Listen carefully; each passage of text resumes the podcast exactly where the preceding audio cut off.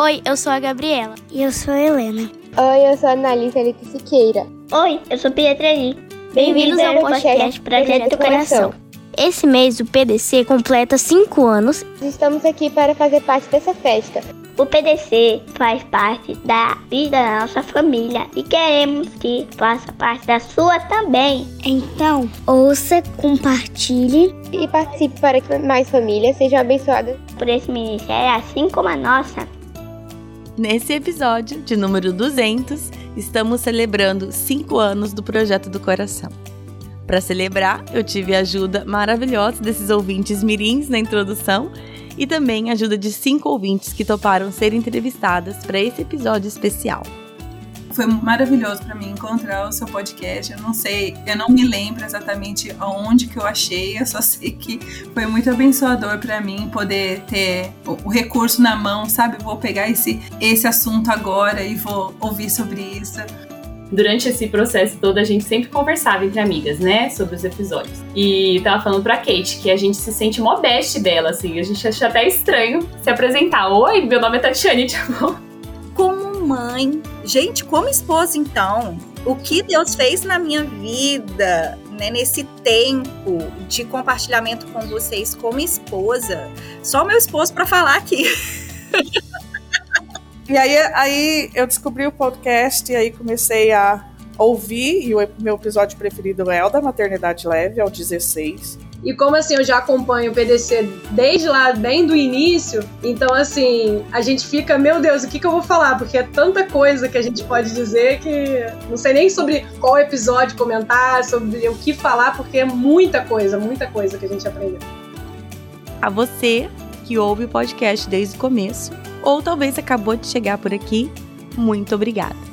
Deus tem usado vocês na minha vida e sou tremendamente grata por esse ministério e por cada um de vocês. Bom, gente, hoje estou aqui na minha primeira entrevista de cinco anos a Tati tá aqui, ó, eu tava falando Tatiane, ela falou, ninguém me chama de Tatiane. Então a Tati está aqui para nossa primeira é, entrevista. Aí eu fiquei sabendo que a Mari falou que vocês que vão me entrevistar. Eu não tava sabendo dessa parte, eu achava que eu que ia entrevistar.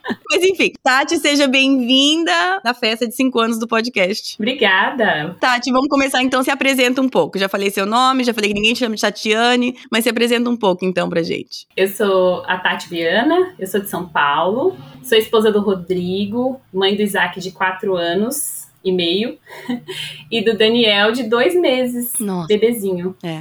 Antes da gente começar a gravar, eu tive a pouca vergonha de reclamar da minha noite mal dormida, porque um filho meu tava com tosse, antes de eu saber que ela tem um bebê de dois meses. Aí eu fiquei com aquela vergonha, tipo, nossa, o que, que eu fui falar? Justo pra uma mãe de bebê, né? Mas dói, dói em qualquer fase, dói em qualquer fase, ficar acordada. Nossa, aqui é, é a reclamando de barriga cheia. Eu tô, nossa, duas noites sem dormir, gente, coitado de mim. E eu tô falando com uma mãe de bebê de dois meses, mas pouca vergonha. Mas Tati estava falando para mim, então, que você escuta o podcast desde que ele começou. Desde que começou. Então, aí eu até tava falando com você e você falou assim: ah, eu vou juntar essas duas perguntas do, de como tem sido a sua vida. Eu ia te perguntar, né? Como tem sido sua vida nos últimos cinco anos. E a outra pergunta era o que você tem aprendido com o podcast. Então, só fala aí um pouco desses seus últimos cinco anos do jeito que você quiser falar. Tá, joia. Eu sou terapeuta ocupacional de formação e também me formei teologia, né? E hoje eu trabalho integralmente para o Ministério Infantil e num projeto de discipulado de pais. Então, esses últimos cinco anos eu acompanhei o podcast desde o começo, assim, que eu, minhas amigas me apresentaram. Eu tava grávida, Nossa. então o podcast estava sendo gerado e eu tava gerando meu filho.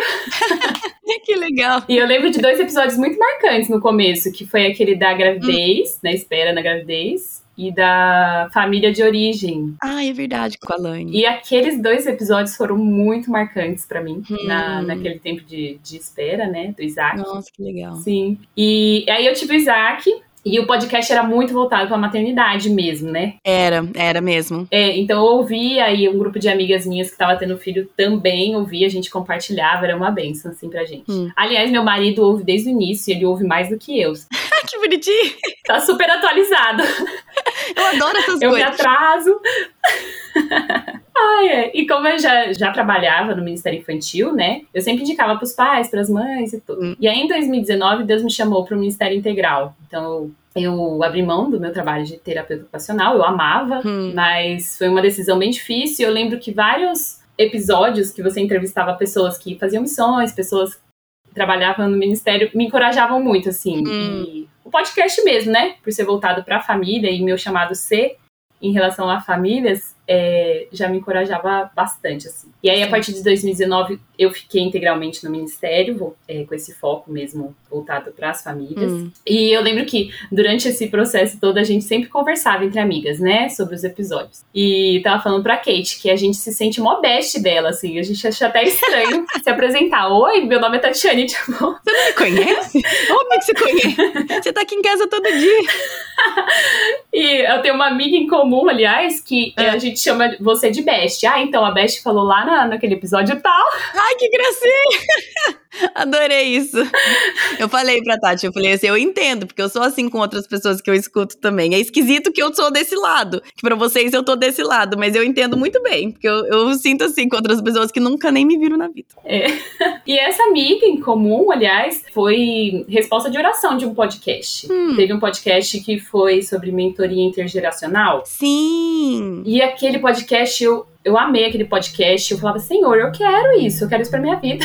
E eu orei pedindo. E essa amiga que, eu- que a gente chama você de Best, ela tá uma fase à frente da minha. Nossa, que maravilha! E ela hoje é, me acompanha, assim, né? Nossa, na vida, graças que maravilha. Ah, isso é tão bom, isso é tão Sim. rico. É. Nossa, que bom. A gente também fez Clube do Livro, inspirado em vocês, entre amigas, assim. Que legal. É uma coisa que realmente faz parte da nossa, do nosso cotidiano, né? Nossa, Tati, que legal ouvir isso, que legal. É. Nossa. Em 2022, agora, né, recente, a gente mudou de igreja. A gente Hum. tá na Batista Fonte de Sicário, eu tô liderando o Ministério Infantil de lá. E eu iniciei um projeto, né, para pais e mães de discipulado mútuo e fortalecimento, né, dos pais e mães. Hum. E adivinha qual que é o material que a gente vai usar? Eu já até pedi permissão aqui do... Qual? A gente vai usar uma adaptação do caminho do discipulado dessa primeira turma de pais. Nossa, que legal. Que bom. Nem preciso dizer, né? O quanto o Nossa, podcast que é bênção e presente aqui na nossa vida. Então a gente tá celebrando mesmo esses cinco anos com você.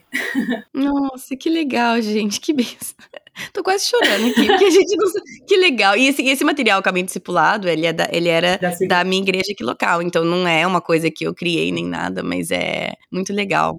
Mas que divulgou, né? Sim, que sim. divulgou. E, e a igreja ela foi super solícita em traduzir para o português. Eu pedi, eu perguntei se eu poderia traduzir, né? Mas era um material grande, assim. Eu pensei, ai, nossa, eu vou traduzir isso aqui. Enorme. E aí eles falaram assim: não, a gente tem um orçamento pra isso, a gente vai pagar uma tradução pra você. Então, assim, não, não para mim, não, não me pagaram. Falaram assim: você está solicitando o material em português, nós vamos pagar uma empresa pra traduzir isso daqui pro português pra você. Então foi, foi fantástico. Que bênção, né? Que legal. E vai ser bênção pra mais, mais pessoas agora também. Hum, nossa, legal. Graças a Deus. Sim. Eu ia te perguntar um pouco mais sobre esse seu trabalho de discipulado em família, discipulado de pais. Fala um pouquinho mais sobre isso que eu fiquei interessada. A gente iniciou esse projeto ano passado, então Hum. é um projeto que eu já tinha elaborado, pesquisado, investido tempo é, anos anteriores. E aí, ano passado, eu Uhum. comuniquei para alguns parceiros, pedi a sugestão de algumas pessoas, de, do meu pastor também, e chama Parentalidade Cristã. Hum. A ideia do projeto é uma rede de pais e mães que se discipulam mutualmente. Hum. Então a ideia é focar no fortalecimento da fé dos pais e das mães, Hum. para que estes pais discipulados possam então discipular os seus filhos Hum. e então gerar frutos, né? Hum. Porque até o versículo do, do projeto é aquele de João: sem mim nada podeis fazer. A gente acha que a gente pode ser pai e mãe Né? sem Jesus, a gente pode gerar frutos sem Jesus na vida do nosso filho, que a gente vai fazendo instintivamente, né? Algumas coisas. Mas a ideia é dar um passo para trás, a gente ser discipulado, a gente ser desafiado por Cristo, e então a gente poder é, gerar frutos, né? Na nossa família. Nossa, muito legal. E aí, eu, pelo que eu entendi, a Mari falou que vocês podem me fazer uma pergunta. Fica à vontade de fazer uma pergunta. Eu não sei se eu não tenho muitas respostas. Eu fico, sempre fico meio assim, porque eu fico assim, mas o que, que eu vou responder, gente? Mas enfim, se você tiver alguma pergunta, pode fazer. Ou várias perguntas, sei lá. Eu vou fazer. Se você não quiser responder, você não responde, que a gente edita. Eu sei que cada família tem a sua particularidade, sua realidade, seu contexto e tal, né? Mas como você já entrevistou bastante gente aqui, Hum. já ouviu muitas famílias, muitos testemunhos nesses cinco anos, né? Eu queria saber qual você acha, pessoalmente Hum. mesmo, qual é o maior desafio e qual é a maior necessidade das famílias dessa nova geração. Da nossa, né? Da nossa geração. Pois é, eu devia ter pedido pra vocês mandarem essas respostas perguntas pra mim com. Mas é uma excelente pergunta. Qual que é a maior dificuldade da família dessa geração? O que, que você acha? Ou qual que é o meu ver em relação ao maior desafio? Maior desafio e a maior necessidade. Olha, eu não acho que seja muito diferente de outras gerações. Eu acho que a gente, muitas vezes a gente coloca, ai, porque essa geração é muito diferente tal, e a gente, as dificuldades de criar filho. Claro que, por exemplo, tem celular e rede social, agora que não tinha em outras gerações, mas eu não acho que os desafios são tão diferentes. Eu acho que eles tomam formas diferentes tal, e colocam, tipo, máscaras diferentes, mas eu não acho que seja tão diferente. O que eu acho eu tô aqui falando assim, né, da cabeça, não tô nem pensando direito, mas o que, o que me parece é que nosso maior desafio é manter relacionamentos próximos uns com os outros na família e ao mesmo tempo, não ou e como pais estabelecer a nossa autoridade em cima dos filhos. Isso parece uma coisa, é, isso, isso é um contínuo complicado, né? Geralmente a gente vai ou para um ou para o outro. Então, ou a gente foca tanto em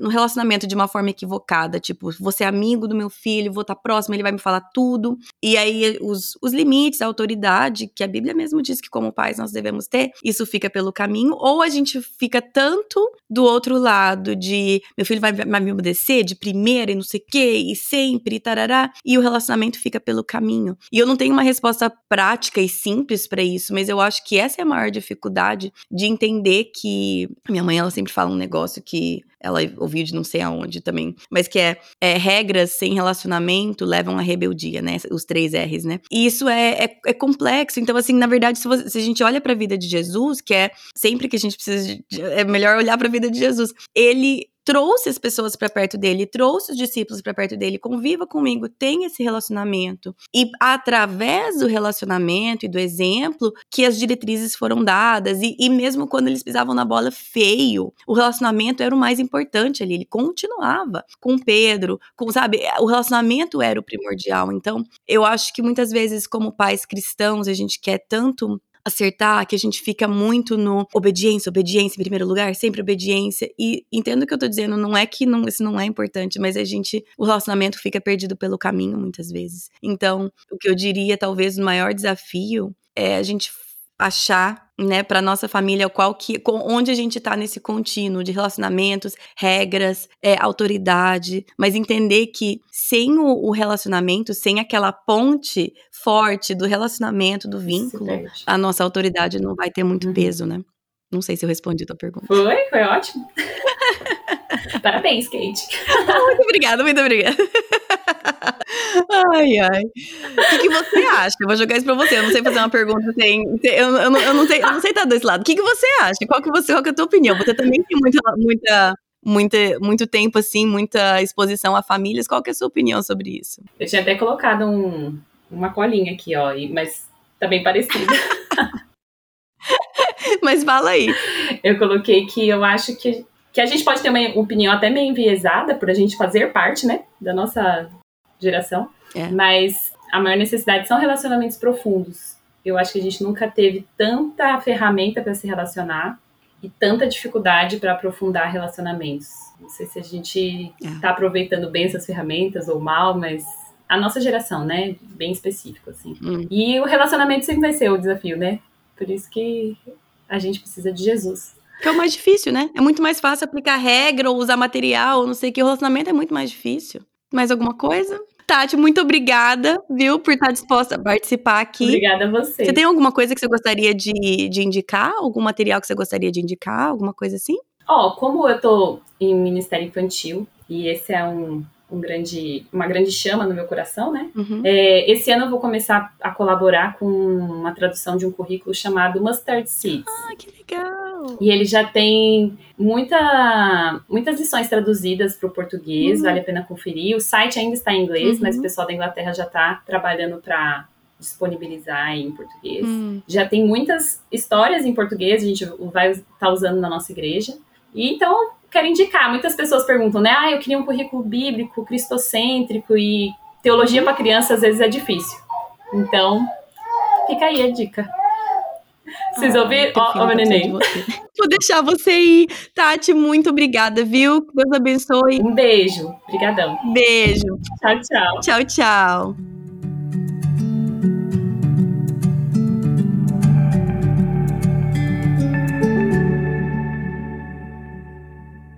Então, a minha próxima entrevistada aqui, eu tenho a Juliana. Ju, ela já me falou que eu posso chamar ela de Ju. e a gente estava aqui já batendo um papo, então para mim vai parecer até um pouco, mas eu vou pedir para ela se apresentar um pouquinho e falar um pouco da família, trabalho, ministério. Então, Juliana, seja bem-vinda. Sim, obrigada, Kate. É um prazer estar aqui com você. então, eu sou a Juliana, casada com o Lucas. Mês que vem faremos 12 anos de casados. que legal. Temos duas meninas, a Ana, de 7 anos, e a Lídia, de 2. E a gente mora aqui em São Paulo, onde nascemos mesmo, São Paulo capital. Somos da Igreja Presbiteriana de Santo Amaro, onde meu marido é pastor lá. Legal. E você, a gente já teve umas conversas que ela é formada em psicologia, as filhas frequentam a escola que meus pais se formaram, enfim, a gente tem vários, vários pontos em comum. Sim, sim, é verdade.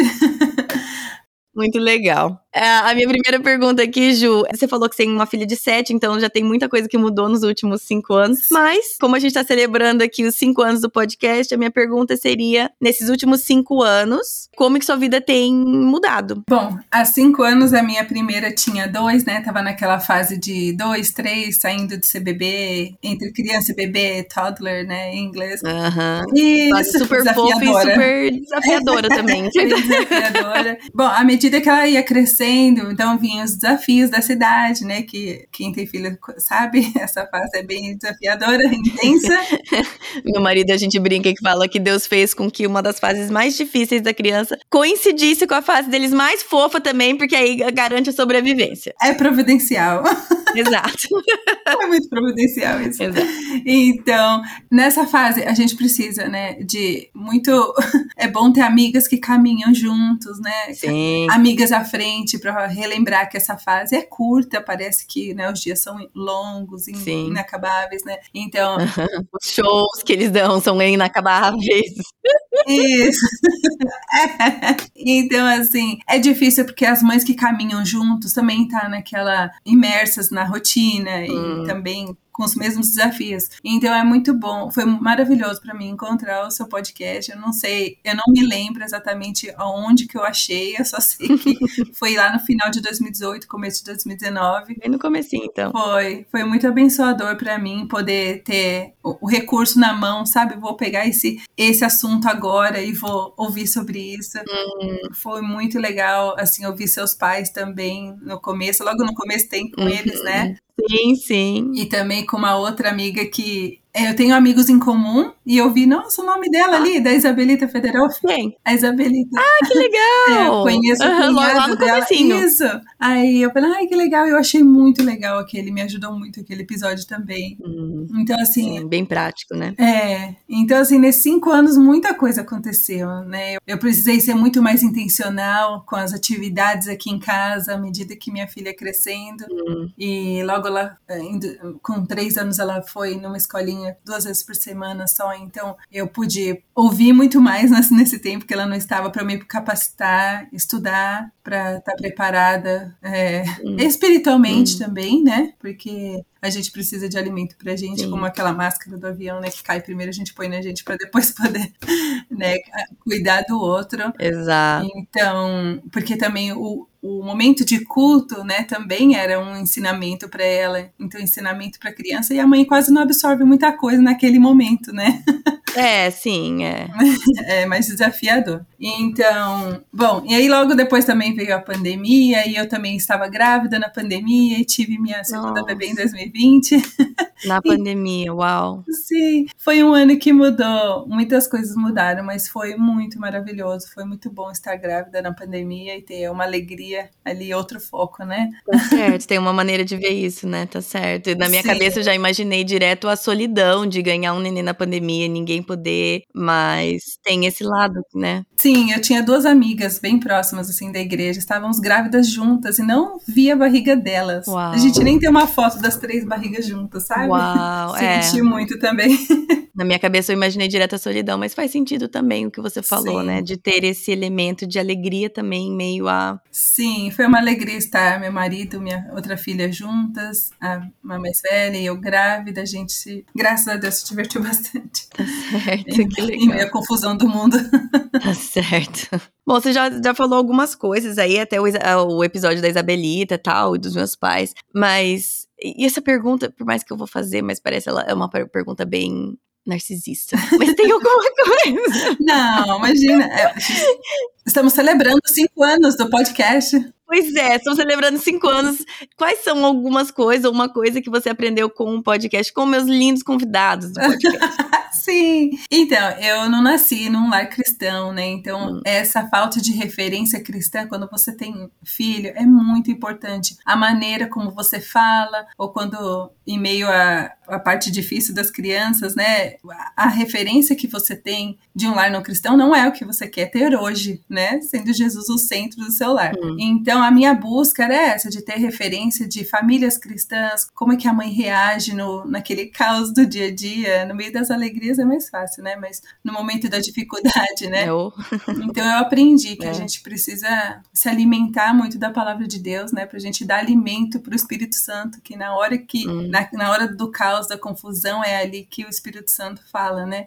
E por falta de tempo também, o podcast é uma bênção, né? Eu pegava muito trânsito, então eu ouvia muito, estava sempre em dia com podcast Hum. e também com os momentos né, devocionais em casa. Deus foi me, me mostrando jeitos, né? Eu acho incrível Hum. isso. A melhor parte é ver o, o agir de Deus na vida de outras pessoas, como Deus trabalha na vida de outras pessoas. E isso é uma riqueza que o podcast traz, porque a gente pode ouvir Sim. muitas coisas, as pessoas realmente elas vêm aqui vulneráveis, né? Deixa o Espírito Santo fazer a parte dela e a gente aprende muito com isso, porque muitas vezes você vai se aconselhar com uma pessoa, além do tempo ser escasso, né? Geralmente é, é pouco tempo. Não dá tempo de você abre as suas vulnerabilidades, mas a pessoa que está ouvindo vai mais te direcionar, Uhum. né? E eu falo também como conselheira, né? Sim, Às vezes também. não dá tempo nem de eu mostrar a minha que eu também passo por aquilo, né? É. E a pessoa precisa de uma ajuda, de uma direção ali naquele momento. Então eu acho, eu aprendi muito sobre ser vulnerável Hum. e ser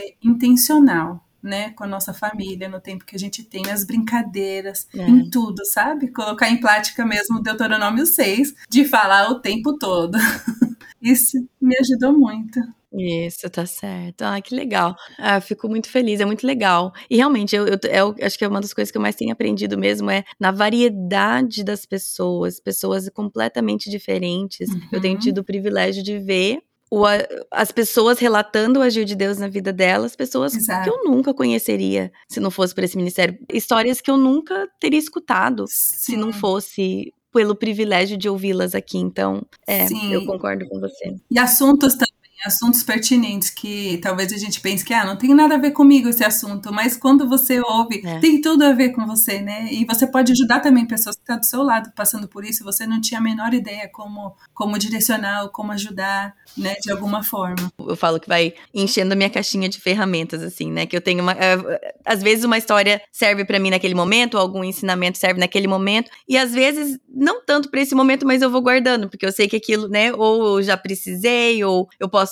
dar pra outra pessoa, emprestar outra pessoa, ou, ou no futuro eu vou precisar também, né? E que nem o episódio com a voz, né? E isso me fez pensar em como eu. Né? O legado do seu avô, que foi maravilhoso, aquele, Sim. aquele episódio, né? Com certeza foi para muitas pessoas. Uhum. Então, o que, que eu posso deixar, né? O, do que, o que, que minhas filhas vão lembrar de mim quando elas forem maiores, né? As frases que eu falava. Porque, na verdade, é, o exemplo é que vai ficar marcado lá na frente, né? Exatamente. Então, que avó que eu vou poder ser? Tudo isso a gente vai construindo e pensando sobre desde já, né? Tá certo. Então, isso eu aprendi muito também com tantas pessoas que passaram por aqui. Hum, que legal. E também eu queria te agradecer, né? Oh, posso agradecer já? você pode fazer o que você quiser. Você acha que eu vou falar que você não pode me agradecer? Você acha que eu vou falar? Ai, é, é. é agradecer sua disponibilidade, Kate, porque você tem acesso né, é, a tantos recursos bons que muitas vezes nós não poderíamos ter, e estudos que são feitos na sua igreja, que muitas pessoas não teriam nas igrejas aqui, e você pensou nisso, né? Graças a Deus, você ouviu que Deus colocou no seu coração, né? Dessa vontade de compartilhar, e eu tenho certeza que você tem sido bênção na vida de muitas pessoas, e não só no Brasil, né, caminhando com pessoas e graças a Deus por isso, pela sua vida, pela sua capacidade, disponibilidade. Ah, eu sei que seus compromissos esse ano, né, de acordo com o episódio antigo, passado, né, que agora faz mudar a frequência, sim, mas continue, porque está sendo muito Obrigada. abençoador. Ah, obrigada. A partir de agora, todos os episódios vão ser assim. Eu quero ir. Ai, mas eu é, gostando. Mas, poxa, encorajamento, mas, né? Depois de tanto Pois trabalho. é, vamos, fazer esse episódio assim. Ai. Mas aí a, a última coisa é: se você tem alguma pergunta que você gostaria de fazer, que essa era a terceira parte. Sim, ah, eu gostaria de saber, né, como que nesse ano, se você agora você alterou a frequência, né? Como é que vai ser uhum. tantas coisas? Você tem o mestrado, você tem o podcast, tem outras muitas milhões de coisas com certeza que a gente não sabe. Eu não sei. Como podemos orar por você? É, em inglês é TBD, né? To be determined, né? Uh, Sim, indeterminada. É, não sei. É, não sei. Foi uma decisão difícil para mim mudar a frequência do podcast. É uma coisa que eu seguro com bastante orgulho, assim, de tipo, não, é semanal. Então, assim, foi uma coisa difícil para mim. Mas é uma coisa que fez com que tudo parecesse um pouco mais possível. Eu tava. É, eu nem ia falar isso, mas eu tava num ponto que eu tava pensando em simplesmente parar o podcast. E isso também tava triste para mim, eu não queria fazer isso, mas ao mesmo tempo eu também não queria estar tá naquela loucura de ter que fazer um monte de coisa e ter um monte de é, deadlines, né? De limite, tipo assim, tem que fazer isso até o dia. E, né? Em mestrado tem essas coisas, Sim. com os meus filhos, e escola tem uhum. essas coisas, e eu não queria mais uma coisa. Então, fazer desse jeito, eu decidi, assim, bom, vamos fazer assim, vamos espaçar um pouco mais e ver como que ir sentindo. E também eu, eu comecei a delegar muitas outras coisas que têm ajudado, igual, por exemplo, com todas vocês aqui entrevistadas aqui desse episódio, quem entrou em contato com vocês, quem fez todo esse trabalho foi a Mari, foi a Ellen, que agendaram, que fizeram tudo, e geralmente sempre foi eu. Uhum. Isso já também liberou um tempo danado para mim também. Então, Sim. a Ellen agora tá decidindo quem vai ser entrevistado. Eu passei os meus horários para ela, vai agendando. Então, assim, eu aprendi também a abrir mão e, delegar um pouco mais. Vou começar a delegar mais da edição também e pagar isso também. Então, a gente estabeleceu algumas coisas para tentar fazer com que fosse possível continuar, porque não é uma coisa que eu tô pronta para parar também. Então, uhum. Eu não sei. A resposta é que eu não sei, mas eu, eu estou com esperança de Sim, que a gente consiga a levar as coisas de uma maneira saudável, mas Sim. eu não sei, né? Me pergunte isso daqui a uns seis meses, daqui a um ano, aí eu te respondo com uma clareza melhor. Por enquanto, sempre é aquela coisa, tipo assim, ah, né? Igual, por exemplo, nosso plano em relação à tecnologia com os meninos, por exemplo, quando alguém me pergunta. Uhum. O mais velho tem 11 anos. Então, assim, é fácil eu falar com toda a minha arrogância que o nosso plano é bom. Meu filho tem 11 anos, entendeu? Então, assim, uhum. me, me pergunte quando eles tiverem 20, pra eu, pra eu te falar se, é, se é essa nossa ideia, se o que a gente tá fazendo realmente Sim. foi bom. Não sei. Tudo tem mudado tão rápido, não é? Tomamos decisões baseadas no que a gente acredita ser, né? Igual, e, e as mesmo jeito, eu tô tomando decisões de acordo com o que eu acho que são os meus limites, o que eu acho que é possível, mas agora, assim, se realmente vai se realmente é uma boa escolha, aí vai, Sim. vai ser mais pra frente que a gente vai ver. Exatamente. Eu ia te perguntar também como que a gente pode orar por você, pelo projeto, oh, então... Que excelente pergunta. Bom, é isso, eu acho que sabedoria também, porque eu comentei com você antes da gente começar a gravar, que eu senti que Deus abriu essa. Não abriu, me mostrou uma necessidade e me mostrou que eu tinha capacidade para preencher essa lacuna que eu enxergava, que era da falta de podcast, mais direcionado para mães, famílias no Brasil, na época que não tinha. Hoje eu já vejo que tem bastante recurso legal, muita coisa boa. E Deus tem me mostrado outras, aberto os meus olhos para outras áreas, E eu tô então caminhando para outras coisas também, que é o mestrado que a gente estava conversando antes. Então eu quero também estar tá sensível ao Espírito Santo, tipo, ok, o que, que, que o senhor quer de mim? Eu não quero segurar as coisas, até o podcast, eu não quero segurar uhum. muito assim forte como uma coisa que eu amo e que é importante para mim, e é uma coisa que o Espírito Santo tá tirando do meu prato. Agora, se é uma coisa que ele quer que eu continue, eu também não quero só jogar pro ar porque é muita coisa e eu tô cansada. Então, assim, é um, uhum. é um balancear. Eu não quero desistir de uma coisa se Deus quer que eu continue, mas eu também não quero continuar só porque eu gosto. Faz sentido? Sim, faz sentido. Esse discernimento que eu vou precisar, e não só eu, a Mari, a Ellen, precisar de sabedoria e discernimento nessa área, como sempre precisamos, né? Então, acho que seria isso. Sim, conte com nossas orações. e eu Ai, também muito obrigada. gostaria de deixar um versículo aqui. Por favor. Né, que é 1 Coríntios 15, 58. Portanto, meus amados irmãos, sejam firmes, inabaláveis e sempre abundantes na obra do Senhor, sabendo que no Senhor o trabalho de vocês não é em vão. Hum, amém. Obrigada. obrigada. Muito obrigada por tanto. E o seu trabalho não tem sido em vão, com certeza. O trabalho do Senhor através da sua vida, através de todos os entrevistados, né, tem sido muito, tem sido bênção para oh. todo o povo espalhado por aí, né? E portanto, talvez corações que precisam ser alcançados. Eu mesma já mandei episódio para pessoas que não são cristãs, né, e orei para o Espírito Santo fazer a obra. Então, com certeza, muita gente já deve ter feito isso também. Ai, graças a Deus, muito obrigada, viu? Eu agradeço a oportunidade de estar aqui hoje e te conhecer um pouquinho mais. pessoalmente, né? Entre aspas. Pois é, pessoalmente.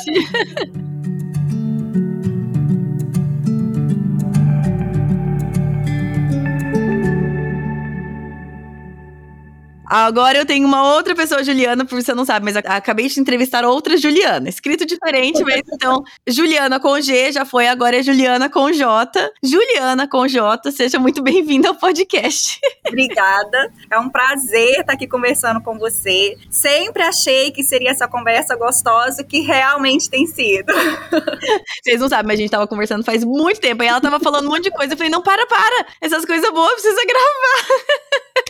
Então ela vai ter que repetir. Então, se parecer um pouco mecânico, é porque eu não tava gravando a hora que ela tava toda espontânea e verdadeira, entendeu? Mas, enfim, Juliana, primeiro se apresenta um pouco, fala um pouco quem você é, sua família, se apresenta um pouquinho. Meu nome é Juliana, sou esposa do Anderson, mãe da Sofia e do João Henrique. O João Henrique tem 14 anos, a Sofia tem 12. É, sou mineira, de Patinga, mas no momento tô pelo mundo.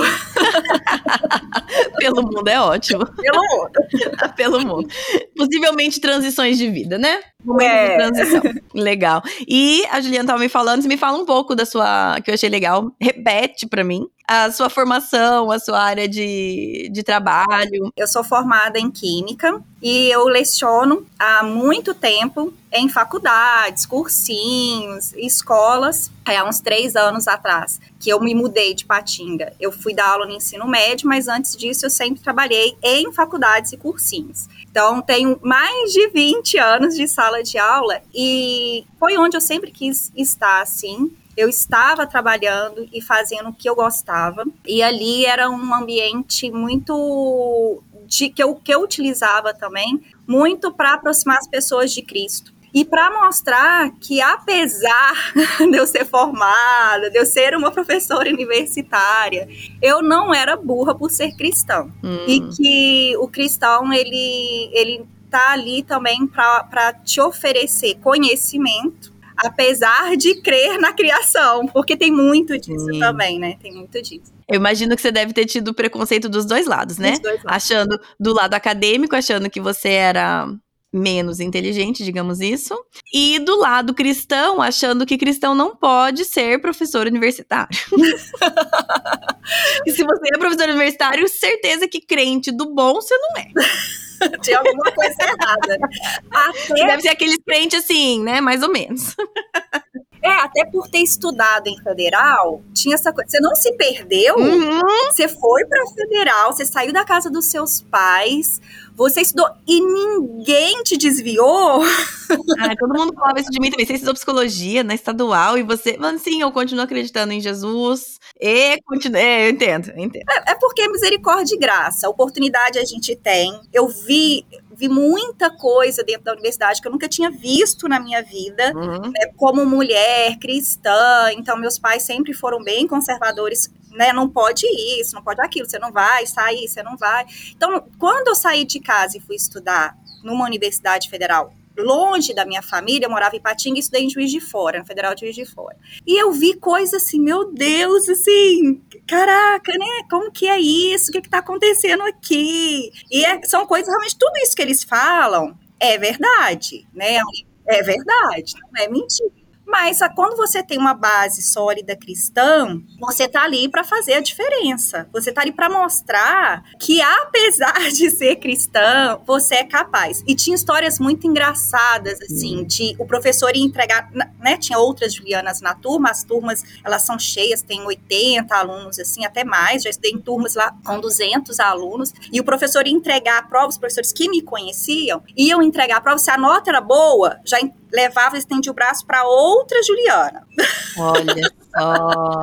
aí quando falava, a, pessoa, aí a outra Juliana recebia a prova e me passava. Olha. Depois a prova era minha, porque aquela nota não poderia ser minha. Uau. Né, física quântica, Juliana tirando nota boa em física quântica, não, peraí, deixa eu passar para outra aqui. Olha só. Você via o preconceito nisso, uhum. nesses momentos, uhum. assim. Sim. Simples, assim, mas eu já vi, assim, é, sou cristã. E a gente fazia, tinha é, encontros com os jovens de intervalo, no outro a gente fazia oração, compartilhamento da Bíblia, e apesar da, da área lá de exatas, elas terem é, diversos alunos e diversos cristãos, a gente ficava em torno de cinco nesses encontros, hum. até por causa disso, até pelo preconceito que a gente vivia. E quando eu fui dar aula em universidades, o, o que eu queria era isso, era, era levar Cristo para os meus alunos no meu jeito de agir, no meu jeito de falar, da minha forma de interagir uhum. e de acolher esses alunos e de levar uma palavra, né? Eles, eles, a gente, como professor, nós somos muito psicólogos também. Uhum, sim, imagina. né, os problemas do dia a dia, eles são levados até você. Você recebe isso dos seus alunos. Então, ter aquela palavra, né, de amizade, de consolo, uma palavra bíblica, de uma boa orientação. Então, eu sempre busquei usar a minha profissão dentro de sala de aula para orientar essas pessoas num bom caminho uhum. e levar um pouco de Cristo também para a vida delas. Então, eu, eu, eu sempre me preocupava e eu sempre fazia essa oração. Que Deus me usasse ali, na minha profissão, como professora, para tocar no coração desses alunos. E Deus, assim, misericórdia e graça pura, de novo eu falando, porque é, não tem como não ser. Eu sempre via um, um feedback de boas respostas em relação a isso. Mas é misericórdia e graça mesmo, porque quanto mais você quer levar Cristo para a vida das outras pessoas, mais luta você tem, mais dificuldade, mais problemas, é, mais você tem que matar a carne, porque muitas vezes a sua vontade é esganar um. e eu falo assim: eu tenho misericórdia de mim, Senhor, me ajuda, me ajuda, por favor. Aí todo dia eu acordava, só hoje, Senhor, só hoje aquele negócio, né? Só hoje. Sua graça me basta para hoje. E no outro dia eu orava de novo. E uma das coisas que eu estava compartilhando com a Kate antes dela gravar é que o podcast me ajudou muito nisso. A olhar para o outro com suas limitações, com suas dificuldades, com seus acertos e erros, mas sabendo que eu sou assim também. A Bíblia fala muito disso, né? Eu estou estudando Gálatas, eu falo, gente, é isso, é, é, não, me, não me gloriar, né? Olhar para o outro, ver, ver todos os defeitos e acertos, mas saber que eu tenho muito mais defeitos, muito mais acertos, que eu sou tão difícil quanto, que é só pela graça, é só pela misericórdia. É. Se não fosse pela graça e misericórdia de Deus, eu não estaria aqui, não estaria conseguindo levar um pouco de Cristo para a vida dessas pessoas, porque é sempre assim que vem na minha cabeça. E é sempre isso que vocês falam nas entrevistas, nos compartilhamentos, todas as pessoas que vocês conversam, você sempre inicia e termina falando isso que é pela graça, porque o mal que a gente não quer fazer, esse a gente faz com tanta facilidade, com tanta facilidade. Sem nem piscar, né? Sem nem piscar, misericórdia. E o bem que eu deveria fazer, esse tem que ser pensado. É. Se eu não tiver o tempo todo em comunhão com Cristo e pedindo a Deus para me ajudar, para me ajudar, para me ajudar, Senhor, Senhor, eu não vou fazer esse bem. Eu vou olhar para o outro. Eu vou querer primeiro julgar. Nossa, esse não vai para o céu mesmo. Aí, misericórdia, Senhor, me ajuda, porque o que eu mais quero é encontrar com todos eles no céu, né? Quem dera se todos estivessem comigo no céu. Se a sua graça alcançasse todos eles, assim como me alcançou, me tirou da lama, me tirou do pecado, me resgatou, que resgate todas essas vidas também. E é gostoso, é prazeroso ouvir todos os compartilhamentos do podcast, independente se na entrevista eu concordei ou não 100% com a pessoa que você entrevistou, Isso. Isso. mas saber que Deus está trabalhando individualmente na vida de Exato. cada pessoa que aquilo pode é. não servir para minha vida. E você fala isso o tempo todo, isso é muito bom. Ouvir você falando isso é muito bom, porque traz a memória, traz a memória o tempo todo. Hum. Se para aquela pessoa se aproximar de Cristo, aquele é o caminho que o Espírito Santo está colocando ela, e não é o caminho que o Espírito Santo está trabalhando na minha vida e me colocando, tudo bem. Que a gente creia que é Cristo, que é Deus fazendo a obra na vida daquela pessoa, e que a gente é, entenda isso uhum. em amor, em misericórdia também, assim como a gente quer que Deus seja conosco. É, e aí que é lance também, que é o que você está falando. E se não for o agir do Espírito Santo na vida de Deus, quem sou eu para dizer se é ou se não é? Não conheço o coração dela.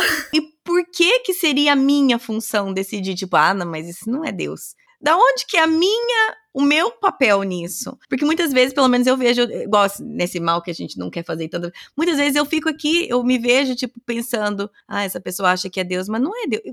Da onde que eu acho que é minha função? Por que, que eu tô gastando tempo, neurônio, pensando se aquilo que aquela pessoa tá fazendo. Ué, eu tô, por acaso eu estou fazendo o que Deus pede de mim? Por que, que eu não tô gastando todo esse tempo, essa energia emocional, intelectual, física, que eu tô gastando me preocupando com a da outra pessoa, e eu não tô gastando me preocupando com o meu caminhar com Cristo. E o PDC me fez mudar esse olhar, porque eu queria consertar o outro. Eu também. E aí, quando eu virei os olhos para mim, eu falei: Senhor amado, eu tô toda errada. Ai, como isso é difícil, né? Né? Eu tenho tanta coisa para melhorar como mãe. Gente, como esposa, então, o que Deus fez na minha vida, né, nesse tempo de compartilhamento com vocês como esposa. Só o meu esposo para falar aqui. Põe ele aí, vamos ouvir, não tô brincando. Foi assim, o mal que tava em mim, ele sumiu? Uhum. Não, ele tá aqui, eu luto com ele diariamente. Só que é tão bom Sim. ver que quando a gente obedece a Cristo, tem uma paz no nosso coração e o dia fica muito mais alegre, o dia fica muito mais leve em Cristo, no Senhor, que você tem vontade de fazer o mal, mas você fala assim, nossa, mas aí vai, o dia vai ser mais pesado. Deixa eu melhorar isso daqui, deixa eu respirar, que tem tem como fazer melhor. Não era assim que Cristo faria. Vamos fazer melhor. Hum. É, a gente não fica perfeita, né? Até a gente ir para o céu, a gente está melhorando, a gente está caminhando. E duas frases do compartilhamento do podcast que sempre ficam na minha vida o tempo todo é a frase do seu avô. Quando eu quero gastar energia com alguma coisa, eu penso assim, a luz da eternidade. Vamos pensar aqui. Às vezes alguma pessoa vai falar alguma coisa comigo, mas você não fez tal coisa. Sabe Exato. que eu pensei que a luz da eternidade não tinha tanta importância. e eu preferi gastar a minha energia com o que de fato seria. Mas parece uma coisa boa, parece um jargão, mas é um jargão que funciona muito. Eu nunca tinha escutado esse jargão antes. Mas no dia que você compartilhou isso do seu avô, eu falei assim, misericórdia, é isso, gente. Por que, que a gente não pensa nisso antes? Aí você contou que bateu o carro, né? História. É, não fui eu, foi meu tio. Eu já bati o carro, mas foi meu tio. Mas sim, eu já bati carro, mas não foi comigo. Quem fez isso foi com meu tio. Mas que é uma coisa assim que antes me tirava tanto da minha paz. Quando aconteciam umas coisas assim, eu pensava, acabou meu dia, pronto né? Já era agora, já tá tudo ruim. Hoje em dia, comer, dá aquele, aquela raiva momentânea você pensa assim, mas eu ainda vou tem caminho para ir pro céu. caminho para ir pro céu. A eternidade continua garantida, então tá tudo certo. Tô no caminho, tô no caminho. Não, não, não tem problema. Ai, Mas é muito isso. Hum. E o, o, outro é esse que eu, que eu já estava compartilhando com você, que a cada um Deus conta a sua história. Hum. E que eu tenho que estar tá com os ouvidos atentos e os olhos abertos para ouvir que, qual que é o propósito de Deus na minha vida. Como Deus quer me usar? Porque se ele se não for por mim, ele vai levantar uma mula. Ele vai usar uma pedra. Mas, Senhor, que seja eu. Aí, uma, uma coisa que eu tenho orado muito depois, né? Que eu entendi isso. E é interessante que a Bíblia, e é isso que eu quero falar com as pessoas. Nossa, mas e a Bíblia? A gente lê, eu leio, sempre li a Bíblia, sempre gostei de estudar a Bíblia. Mas quando você compartilha isso com o irmão, e o, o PDC é um compartilhamento para mim entre irmãos, quando você compartilha isso com irmãos, a, parece que você o, estar em compartilhamento não está só ali na leitura da Bíblia. A, a, impressão que a gente que eu tenho é que materializa para mim aquilo que a Bíblia ensina. É como se se tornasse palpável. Hum. É como se eu lendo a Bíblia eu entendi, mas eu compartilhando eu consigo colocar em prática, hum, entendeu? Hum. Então, o, o, o, projeto do coração, ele é muito isso. Eu tenho uma bagagem bíblica, nasci num lar cristão, tenho história né, de famílias cristãs, de escola dominical, de estudo bíblico, de culto de oração, Porém, o compartilhar com os irmãos, o ir na igreja, você falar ali em comunhão, hum. você trocar o que Deus está te ensinando. É como professora, eu aprendo muito mais ensinando quando eu estou dando a aula do que quando eu estou em casa preparando a minha aula. Sim. É um significado. Ah, ensinando sim. e trocando aquele ensinamento com meus alunos, o negócio cresce. E a Bíblia é a mesma coisa. É Lendo a Bíblia, eu tive o um entendimento, compartilhando e ouvindo o podcast, aquilo se tornou palpável. Eu consegui colocar mais em prática aquilo que eu conhecia da Bíblia. Então, deixar Deus me usar, deixar Deus me usar através do amor, né? Ser assim, Senhor, eis-me aqui, realmente eu tô aqui para o Senhor me usar. E a primeira vez que eu fiz essa oração, eu tive medo. Não vou mentir. Uhum. Primeira vez eu estava limpando a casa e Deus colocou no meu coração, Juliana, já que você tem essa vontade de, de servir né, a mim 100%, de estar dentro dos meus propósitos 100%, não ser por você, mas ser por mim, você entender que você trabalha, você tem uma profissão, mas o pão que dentro da sua casa não é você quem traz, sou eu. Se você amanhã parar de trabalhar, como hoje eu parei, não estou trabalhando, mas o pão não vai faltar, o seu vestimento não vai faltar. Se você ficar doente, eu que estou ali trabalhando na sua vida, e eu que estou movendo, eu que estou te moldando ali, e que não é porque você pecou, não é porque você fez alguma coisa errada, mas é eu trabalhando em você, ou na vida dos que estão em volta. Se você confiar em mim e deixar eu te guiar, Tenha coragem, faça isso. Você vai ver sua vida mudar, você vai ver a transformação que eu vou fazer na sua vida. Com muito medo, eu fiz essa oração, mas já te escutando, já tendo, hum. vendo, né, o mover do Espírito na vida de outras pessoas. E eu fiz essa oração e realmente foi a melhor coisa que eu fiz para minha família, nem só para mim, para minha família. Foi deixar que Deus me guiasse. Então, assim, igual eu falei, né? Hoje eu não trabalho mais fora. Eu trabalhava de manhã, de tarde, de noite. Não acho errado as mulheres, né, que trabalham fora, façam isso para a glória de Deus e tá tudo bem. Mas eu, Juliana, tinha um orgulho nisso. Eu, Juliana, achava que era por minhas capacidades.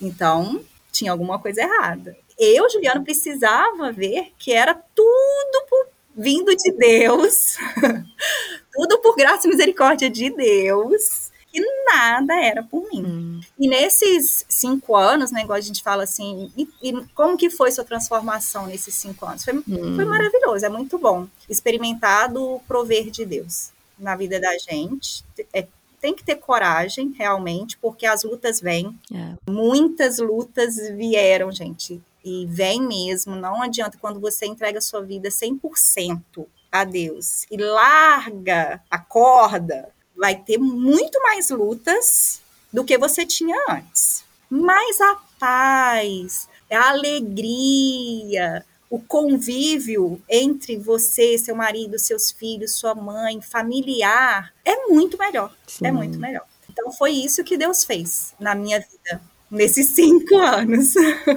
E esse lindo testemunho que você acabou de dar, eu acho que só reforçou o ponto que você mesmo falou, que, que foi importante você ouvir do podcast, você acabou de reforçar. Porque quando você falou, ah, é bom que você, vocês falam direto sobre esse lance de olhar para as outras pessoas e olhar para o nosso próprio pecado. E você acabou de fazer isso para mim e para todo mundo também. Você reforçou esse ponto, você deu o seu testemunho em relação a como você tem aprendido a fazer isso. E isso serve de lembrete para mim hoje, nessa conversa que a gente está tendo, para as pessoas que estão ouvindo, e é exatamente isso que você falou, é nesse compartilhar, e é por isso que o corpo de Cristo é tão importante, né? Por isso que quando as pessoas falam assim, ah, eu não preciso da igreja, a igreja é só um prédio, a igreja é só... Então, tudo bem, você não precisa do, do prédio, você precisa das pessoas, e esse lance de vida cristã sozinha não existe, porque nós precisamos desse compartilhar. Eu achei muito bom essa comparação que você fez com preparar uma aula versus dar uma aula. Qualquer pessoa que já deu uma aula sabe essa diferença e o poder que tem uma vez que você comunica e você transmite aquilo que você trabalhou sozinho, e você vai, você vai transmitir aquilo, o poder que isso tem. E é, eu achei que você fez um. O seu, o seu testemunho serviu exatamente para reforçar aquilo que você falou que serviu na tua vida. Que bom, que bom. E eu espero que as pessoas, é, as pessoas entendam assim que a gente tem que deixar Deus agir em nós, olhar o nosso relacionamento com Deus, naquilo que a gente pode melhorar Sim. e e é isso, é muito bom. É muito bom a gente deixar Deus agir na nossa vida. E entender, né? a gente nunca vai ser perfeito até que a gente vá para o céu. Exatamente. E a última parte aqui, Juliana, é uma pergunta. Você tem alguma pergunta a, a fazer? Ah, eu, eu quero saber no que Deus te surpreendeu ao longo desses anos de projeto do coração. Uau! Eu devia ter pedido essas perguntas antes, porque eu não tenho tempo nenhum para preparar. Vocês tiveram tempo, eu não tive tempo. Olha, essa eu fiz lá, eu fiz lá no, no Instagram. Olha, tanta coisa, mas primeiro eu estou extremamente surpresa que estamos aqui ainda. Essa é uma coisa que eu vou dizer. Que cinco anos depois o podcast continua. Isso é uma coisa que eu estou extremamente surpresa. Mas eu acho que e vai ser um pouco esquisito falar isso, mas querendo ou não, eu comecei isso daqui querendo ensinar, achando que eu tinha muito a contribuir, achando que eu poderia servir.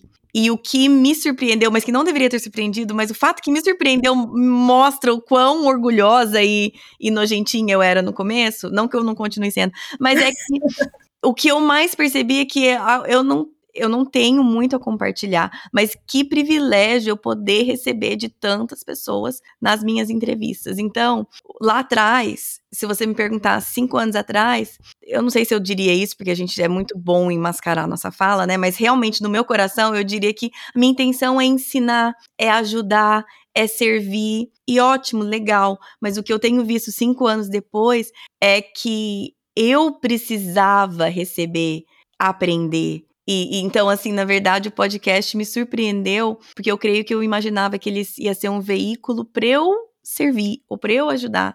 E na verdade, ele foi ao contrário, ele foi um veículo e continua sendo onde eu sou ensinada, onde eu sou servida por todas as pessoas que, que participam. Então, acho que foi uma surpresa. E o fato que isso foi uma surpresa é, é, é, feio eu, eu até admitir, mas foi uma surpresa para mim. mas você compartilha muito, né? Igual eu tô falando, quando você prepara uma aula, você vai com uma bagagem. Quando você uhum. vem pro podcast, você vem Sim, com uma bagagem. Claro. O que não quer dizer que Deus não possa aumentar essa bagagem. Exato, exato. Então a gente aprende muito com você também e com seus convidados. É muito bom. Obrigada. Juliana, eu queria te agradecer pela sua participação, por ter falado tudo duas vezes, porque eu não te gravei na primeira vez, porque eu tava só conversando, a gente tava só papiando. E você falou, resolveu falar tudo de novo.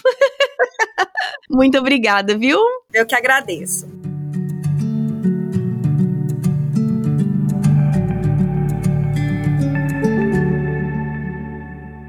Gente, agora eu tenho a Érica, que já é conhecida de muitos clubes do livro. É sim, é sim. Ela tá falando que não, mas é sim. É, já participou de muitos clubes do livro. E ela tá aqui, então, como a nossa quarta convidada. Érica, seja muito bem-vinda. Obrigada, Kay.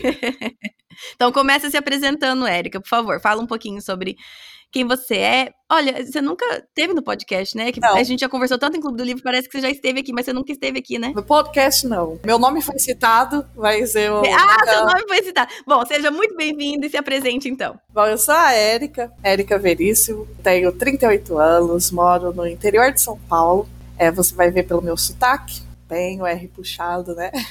sou casada, Poderia ser de Londrina também. A gente também puxa. é né? muito R puxado aqui hoje. Ah, eu sou casada com o Júnior há 12 anos e nós somos pais do Henrique há 11 anos. Ele vai fazer 11 dia em março. Ah, 2023. Esqueço que é podcast.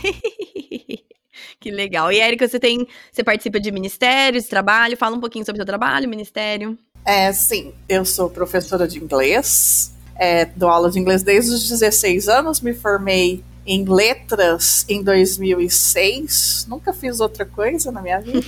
e a não ser depois, né, que eu fui convidada, fui convidada, eu me convidei para participar do Ministério Graça em Flor, da Francine Veríssimo Walsh, e esse Veríssimo é proposital, nós somos primas. E aí eu lembro que ela colocou no Facebook que precisava de uma escritora. E minha mãe comentou, eu conheço uma, é uma vizinha. Ô mãe, apaga, apaga, apaga esse comentário, eu que quero ser. Ela não tava falando de você, então? Ah, não. Pensei que sua mãe tava falando de A você. própria mãe. Aí eu falei com a Fran, a Fran meio. Não sei qual foi o sentimento dela, mas a, a- a prima piedosa dela nunca fui eu. Então, eu não sei, mas deu certo.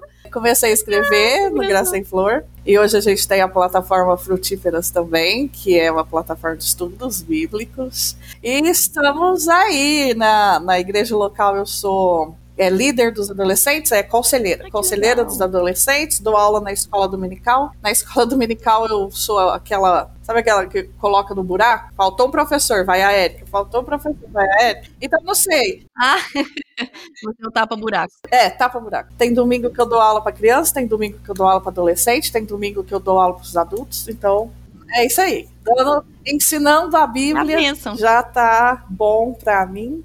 Não me convidando para para pregar no Que culto legal. do domingo à noite, eu tô feliz, eu tô lá a hora que quiser. ah, deixa eu falar uma coisa também, que eu, eu nunca, eu, eu não falo isso, mas eu acho que eu, que eu devo falar, né?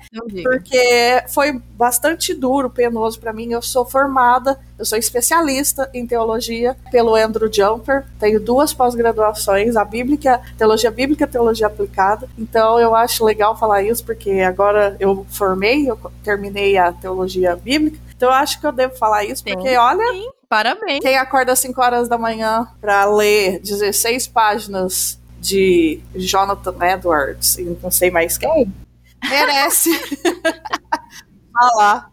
Merece. Tem que falar sim, tem que fazer parte da sua apresentação, com certeza. Parabéns. É, muito legal. Érica, você foi sorteada. Olha, que surpresa. Nossa, que delícia. A verdade é que a Érica. É verdade é que uma das pessoas sorteadas. Eu não consigo não falar a verdade. A verdade é que uma das pessoas Uma das pessoas sorteadas é, não pôde, e aí a Maria ia sortear de novo, e ela falou assim, e se a gente só sorteasse a Erika? Porque a gente conhece ela por causa dos clubes do livro. Então, aí, ó, não consigo não falar as coisas. A Erika foi sorteada bem fraudulamente pra estar aqui. Ai, agora perdeu toda a graça. A pessoa já desligou o Pois podcast, é, eu não né? consigo, eu não consigo. Mas, mas enfim, você que foi sorteada, né, a dedo pra estar aqui, Dedo da Mari. quero ouvir de você como foram esses seus últimos cinco anos, o que mudou na sua vida. Me conta um pouquinho sobre, já que estamos celebrando cinco anos do podcast, quero, quero ouvir um pouquinho de cinco anos da sua vida. É, minha vida também mudou muito. Eu diria da água para o vinho. Eu diria 360 graus Hum. nesses últimos cinco anos. Eu nasci na igreja, a igreja batista que meus pais casaram, e fiquei longe, né, aquele período da jovem, você dono da minha própria vida. Fiquei longe da igreja por 10 anos. Foi só quando meu filho tinha um ano que eu voltei para a igreja, não a mesma, é, sempre frequentei a igreja batista e fui para a igreja presbiteriana, onde, por causa do meu filho, então eu acho que a maternidade até me ajudou nisso. Né? Hum. Já conversei com outras pessoas, com outras mães que, que falaram: Nossa, eu também voltei Hum. para Cristo por causa da maternidade. Então eu acho que a maternidade me ajudou aí. E eu voltei porque a gente pega assim: Nossa, nós já nascemos na igreja, a gente conhece a verdade. Minha conversão foi com 12 anos tal. Agora é a hora do meu filho. Uhum. Casei fora da igreja também, então falei: ah, Não, meu filho tem que saber tudo que eu sei, tem que aprender as verdades bíblicas, tem que crescer com Deus. Uhum. Aí comecei a frequentar a igreja e o ministério infantil era muito organizado. Então meu filho com um ano ficava na salinha, aprendia, assistia um teatro na EBF, que é Escola Bíblica de Férias, e sabia ver o que, que era pecado. Chegou em casa falando que era pecado. Tudo isso, né? Então eu levava ele, ficava no banco da igreja, de ouvinte, e fui conhecendo a teologia da igreja presbiteriana, que era teologia reformada. Fui estudando, fui ficando curiosa. E aí, é, sentindo que, que precisava de algo mais. Precisava de algo mais, precisava de algo mais, precisava realmente servir. E aí pedi também, e na hora que a gente pede, na né, igreja de cidade pequena, na hora que a gente pede para ah, deixa, eu, deixa eu dar aula para os adolescentes, já sou professora deles, porque eu era professora dos que frequentavam a igreja na escola secular. Uhum. Já sou professora deles. Nossa, pode vir todo domingo, tá na escala já. Aí começou, começou devagarzinho, e para a gente ensinar, a gente tem que estudar. Sim. Estudando a Bíblia, estudando a Bíblia, estudando a Bíblia. Aí aconteceu o episódio da, do Facebook do Graça e Flor, aí para hum. escrever, né? Tinha compromisso de entregar um texto por mês. Hum. Então, para escrever, eu fui estudando, estudando. Uhum. Mas aí eu senti uma coisa muito especial depois, olha que coisa, né? Depois da minha profissão de fé, depois que eu fui batizada que eu não era batizada na igreja batista, fui batizada na igreja presbiteriana, uhum. aguinha na cabeça, aquela coisa toda. Uhum. E aí a gente, é, eu senti aquela, como é que você falou? Até anotei aqui, apropriação da fé. Aí comecei a estudar, comecei a assistir vídeos dos cânones de Dort, doutrina, doutrina mesmo, né? Comecei a conhecer, porque a gente conhecia a história da Bíblia, mas o conhecimento de Deus através da Bíblia, aí foi chegando, foi chegando, foi chegando. E eu sempre gostei de estudar, descobri que eu gostava de estudar a Bíblia. Aí depois foi, né? Depois foi aí foi. continuei nessa jornada, comecei a trabalhar com Francine e gosto muito da área de aconselhamento. Gosto bastante da, da área de aconselhamento. Uhum. E eu estava é, tava aqui conversando com a Keire que eu estou vivendo um milagre na minha casa. Meu casamento foi fora da igreja, foi em julho desigual, e há seis meses meu, meu marido está frequentando os cultos da noite. Porque, como Pedro nos ensinou, né, sem palavras, meu marido vendo que Jesus me mudou, e também vendo eu debruçado em cima da Bíblia, ele sabia que essa mudança da Érica, hum. aquela Érica que achava que tinha controle da vida, aquela Érica que depositava confiança em homens ou mulheres, ou no dinheiro, ou no, no emprego, passou a, a, a, confiar mais em Deus, depositar a confiança dela em Deus. E isso, o marido que vive com você, que mora com você, percebe, é a primeira pessoa a perceber, eu diria. Uhum. E também a vontade que eu tinha de criar o meu filho com base bíblica e que Deus fosse o centro da vida do, do nosso lar. Aí ele foi vendo, foi vendo, foi vendo não posso afirmar, né, da, da salvação, mas ele está aí na igreja.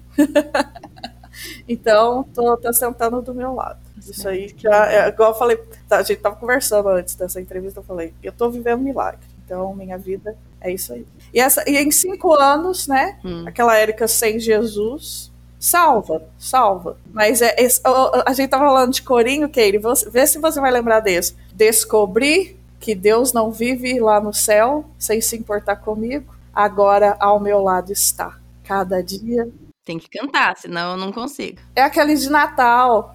É, escreva que Deus não vive lá no céu sem se importar comigo. Mas agora. Eu falando que com certeza eu vou saber o corinho, acho que esse eu não conheço, não. Cada dia sem Eu só queria ouvir você cantar. Ajudando-me a cair.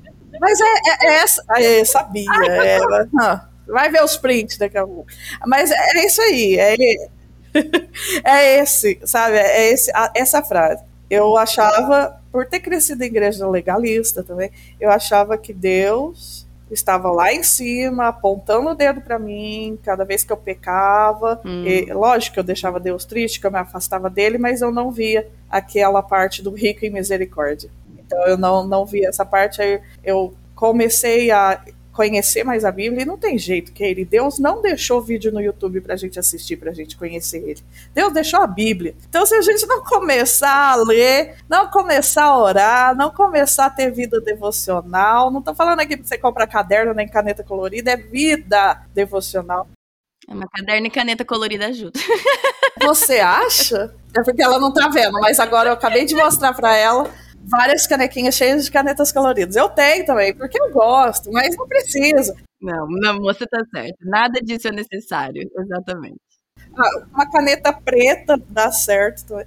Então, não adianta. Se você não começar a estudar a Bíblia, não começar a ler a Bíblia, somos todos teólogos, já diria isso para e aí a gente vai realmente conhecer e ver qual é o propósito dele, qual é o propósito da nossa vida. O propósito da nossa vida é glorificar ele, é se alegrar com ele, é descansar nele, é dar glória a ele. Sim. Então, minha vida mudou muito nesses cinco anos.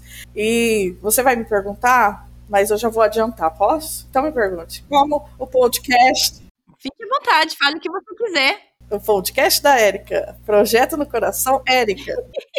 Mas eu vou falar porque eu quero falar. É, as, as redes sociais perguntaram lá, as meninas perguntaram o que, que você aprendeu no podcast. Uhum. E eu encontrei o podcast através de uma das meninas do Gracei Flor, que estava procurando alguma coisa para escrever sobre luto. Hum. Tem o um episódio lá no comecinho sobre luto. Eu não sabia que era assim que eu tinha de escutar. Sim. Lá no comecinho sobre luto, é, ai, gente, achei esse podcast aqui. Foi nessa época, 2019, hum. antes da pandemia. Hum. E aí ela pegou e, e comecei a ouvir é, todos os aquela maratona que a gente faz quando a gente descobre, né? O podcast. Delícia, delícia maratona. Uhum, quando a gente acha alguma coisa que a gente gosta, eu também faço isso. Não, porque agora eu já tô em dia, ficar esperando a sexta-feira tá, tá complicado. Você tá em dia já? Não, tô em dia. Aí a gente ouve novamente, né? Vai ouvindo os preferidos. e aí, aí eu descobri o podcast e aí comecei a ouvi, e o meu episódio preferido é o da maternidade leve, é o 16. Ah, é? Isso aí nunca mais esqueço. Da maternidade leve, eu acho que é um, um antes ou depois daquele da Ellen que ela fala para não se comparar e sim se inspirar. Foi depois. Que esse maternidade leve eu falei sozinha, né? Foi, foi você sozinha. É o número 16, não, não vou esquecer. E aí, o Maternidade Leve me deu muita vontade de criar um grupo de mulheres, hum. mães, e esse grupo chamava Maternidade Leve. Hum. A Ellen fazia parte dele, era um grupo no WhatsApp, ele existe até hoje. Hum. Eu entreguei ele para uma amiga, que é uma ex-voluntária do Graça em Flor também, porque eu não estava dando conta. Mas aí a gente tem dicas, conselhos, hum. choro, pedido de oração, aquele tipo de coisa que chamava Maternidade Leve, chama Maternidade Leve por causa do episódio. E aí eu comecei a fazer umas entrevistas, né, no Maternidade Leve e chamar algumas pessoas. Chamei você, chamei a, a Ellen, Isso. chamei a Melina, a Melina do, do Educando no Caminho. Fui chamando algumas e elas, né, não, nunca me falaram não.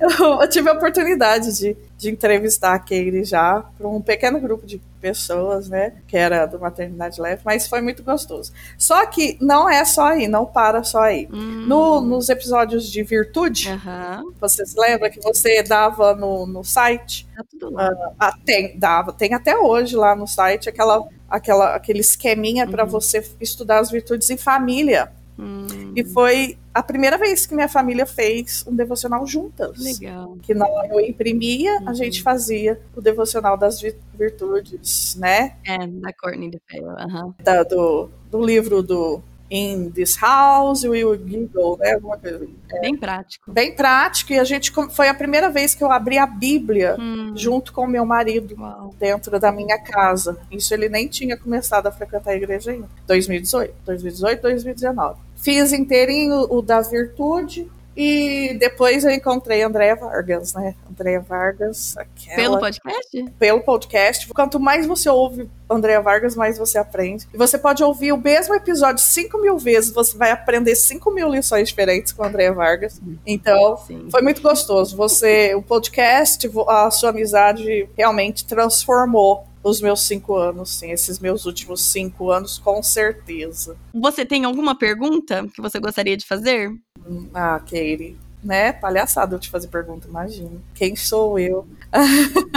Já estou me sentindo aqui sendo entrevistada por você, no mesmo nível de Raquel Novaes, de Carol Basso, Oh. Francine Veríssimo Walsh, de Andréa Vargas. Quem já passou aqui? Já passou tanta gente boa. A, a Nathalie, É mulher do pastor divertido. Eber Campos. Muita, muita gente boa. Muita. Ah, eu lembro do episódio também do Mops, da, Fer, da Carolina. Hum, isso. Mops, foi bem legal também. Participei de algumas reuniões do Mops. Mas é isso, Keire. Muito obrigado. Eu sei que às vezes você tem que passar por um monte de coisa para gravar os episódios pra gente, pra né, estudar, pra trazer alguma coisa. Mas eu vou você não tem nenhuma pergunta que você quer fazer? Nenhuma. Só agradecer. Ai, que gracinha. A Erika recapitulou os cinco anos aqui do podcast, não precisa fazer mais nada. Ela falou todos os episódios que já tiveram. Porque eu escuto, é. Ai, Erika, muito obrigada, viu? Obrigada pela sua presença, pelo seu carinho. Eu que agradeço. Eu agradeço mesmo. Muito obrigada.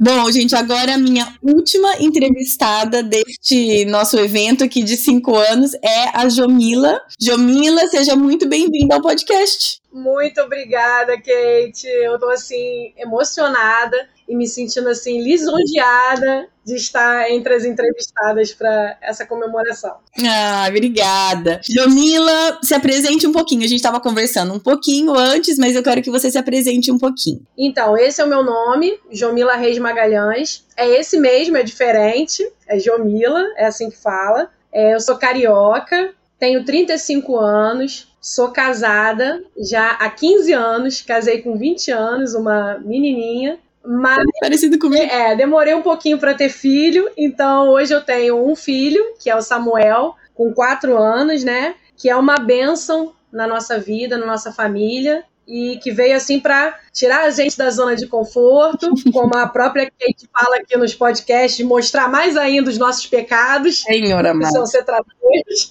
Então, basicamente é isso. Minha profissão é contadora, sou formada em contabilidade. Não trabalho na área, trabalhei em outras, outras áreas financeiras, administrativas, e desde que o Samuel nasceu, eu estou é, do lar, cuidando dele, da minha casa e da minha família. Ah, que legal. Muito parecido, então. Eu casei com quase 20 também e tenho 16 anos de casado, então a gente tá pertinho aí, né? Estamos, estamos sim, pertinho. Que legal, que legal. E, bom, antes de começar a gravar, eu perguntei, pra, eu falei mais ou menos, e você falou que você tinha 10 páginas escritas do que você queria falar.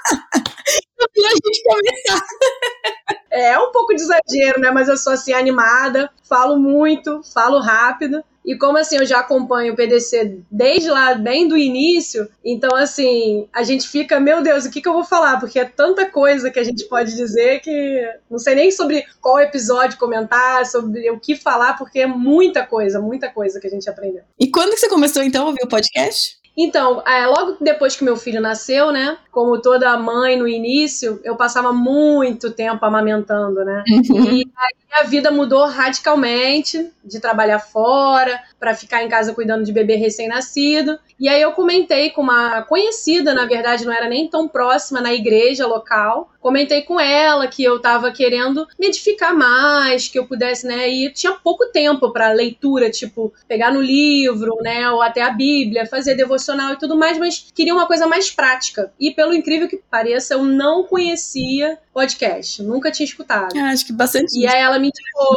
ela falou: é, tem um podcast novo da Kate, lá o Projeto do Coração, vou te passar o link, e me passou. Aí dali pra cá, Uhum. totalmente mudou, porque agora eu escuto outros podcasts, né? E conheci muitas pessoas nesses cinco anos aqui do, do PDC. Que legal. Então, conta pra mim um pouco quais foram alguns. é, como, como que tem mudado a sua, a sua vida nesses últimos cinco anos? Eu sei que seu filho tem quatro, então muita coisa mudou nesses últimos cinco anos. E também como que algumas coisas talvez você aprendeu com alguns convidados. É, então, assim, sobre os convidados, Muitos convidados eu gostei, né? A Ellen, todos os episódios com a Ellen são, assim, fantásticos de, de conhecimento, de sabedoria. Os clubes do, do livro, né? Eu ficava apaixonada por esses, por esses episódios, muito bons. É, não consegui, assim, ler todos os livros, né? Mas, assim, muitos livros eu li, comprei. Alguns, assim, foram divisor, assim, de águas, sabe? Eu pude realmente me aprofundar mais na, na palavra de Deus, né? Conhecendo mais e, e, adicionei todas essas pessoas no Instagram. Meu Instagram não tinha ninguém,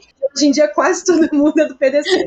ah, eu gostei muito episódio da Luísa Nazaré também. A Edileia Lopes é, meu Deus, assim, uma sabedoria que dá vontade de botar na caixinha e trazer para casa, né? É assim, muito, muito. Teve os, os, episódios que foram emocionantes, né? Hum. O do seu, do legado do seu avô. Nossa, eu chorei do início ao fim, não tinha um momento que eu não chorasse. Todo mundo fala desse episódio. É, nossa, muito emocionante. Teve também outro que foi muito emocionante, que foi da. Eu não sei se é assim que pronuncia, mas eu acho que é Vasti. Uhum. Que ela falou sobre o diagnóstico, né? Filha nossa, uhum. como foi como foi emocionante. E no momento eu passava uma questão de diagnóstico com meu filho, que não era necessariamente de câncer, mas nossa, foi assim muito, muito importante na, naquele momento. Eu me senti muito acolhida, né? Como você sempre fala, é uma inspiração pra gente, não é uma comparação. Isso. São muitas situações diferentes nas famílias, mas que inspira a gente para muitas coisas que a gente está passando também Uhum. e coisas que a gente precisa aprender, né? Então a gente aprende muito pela inspiração que a gente. dos convidados, das pessoas que você recebe, né? Uhum, sim. A Andrea Vargas, a sua irmã sobre adolescente, apesar do meu ser pequeno, mas nossa, aquele episódio sobre adolescência, sobre o cérebro, tudo isso, me ajudou até a entender muitas questões do meu filho, por mais que ele tenha quatro anos. Com Você certeza. recebeu, eu acho que foi sobre rotina também, a Bruna Botelho, Isso. que era mamãe por vocação, que eu não conhecia, e aí também eu sigo ela no Instagram, também é um achado, né? Que legal. A, a Carol Bazo, fantástica também. Nossa, sobre história da igreja, eu fico vendo lá os posts dela, os cursos, as coisas. A Raquel Novaes também, toda segunda-feira, live garantida, né? Apresentei pro meu marido que é músico, ele não conhecia a Raquel Novaes. Ela continua fazendo live de segunda-feira? Continua fazendo live de segunda-feira. Que legal. É muito bom. Que legal. Ó, deixa eu falar uma coisa. A entrevista com a Raquel Novaes é a pessoa que meus filhos mais. É a única pessoa que meus filhos ficaram impressionados que eu entrevistei. Pensou assim, minha mãe é famosa, né? Que tá entrevistando a Raquel Novaes. Toda noite, toda noite, na hora de dormir. É a Raquel Novaes que coloca eles pra dormir. Então, assim, o fato, assim, mas você falou com ela? Mas você. Tem certeza? Você conhece ela? Exato. Eu acho que você até comentou no episódio, falou que você tava meio emocionada, meio sem graça. Eu falei. É igualzinho tô hoje, né? Assim, meu Deus, eu tô falando com a Kate. Ela me conhece agora, sabe meu nome, sabe que eu existo.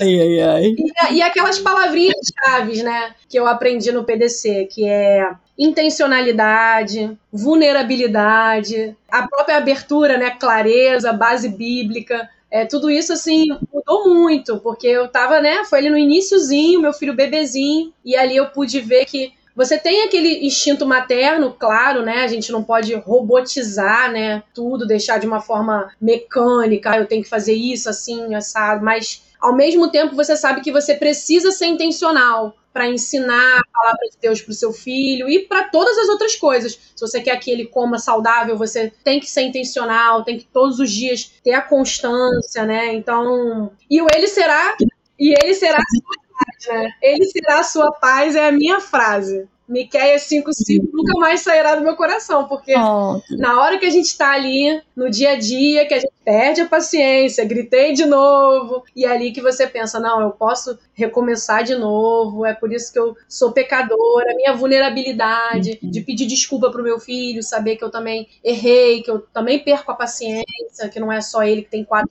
Sim. anos, e ali a gente Uhum. percebe, é por isso que a gente precisa, Sim. né, de Cristo, porque é ele que, que nos salva, né, porque nós somos É. pecadores, então assim, muita coisa, muita palavra que eu aprendi, é, é muito aprendizado. É transformador. Hum, que legal, Jami. Nossa, eu fiquei muito feliz. Você fez uma recapitulação super legal, assim. Tem sido super legal essas entrevistas, você é minha última. Porque eu posso ver as coisas através dos olhos de vocês. Isso é super, super legal. É, nossa, eu fiquei assim, emocionada quando a Mari me mandou, porque realmente é uma honra pra gente, porque o seu trabalho é muito bem feito. Sei que você falou aí que você fala rápido, assim, talvez por você psicóloga, você não tem, assim, de repente, tanta formação em comunicação, não sei se você já andou se especializando, mas talvez você não tenha muito, mas é assim, é, a gente vê muito essa vulnerabilidade, tanto sua quanto dos entrevistados. E eu acho que é disso que a gente precisa né, para poder caminhar, é dessas inspirações, desses incentivos. E às vezes você, talvez você não tenha a dimensão, né, de igual como eu comentei no dia da, do episódio da Vaxi, que era sobre um tema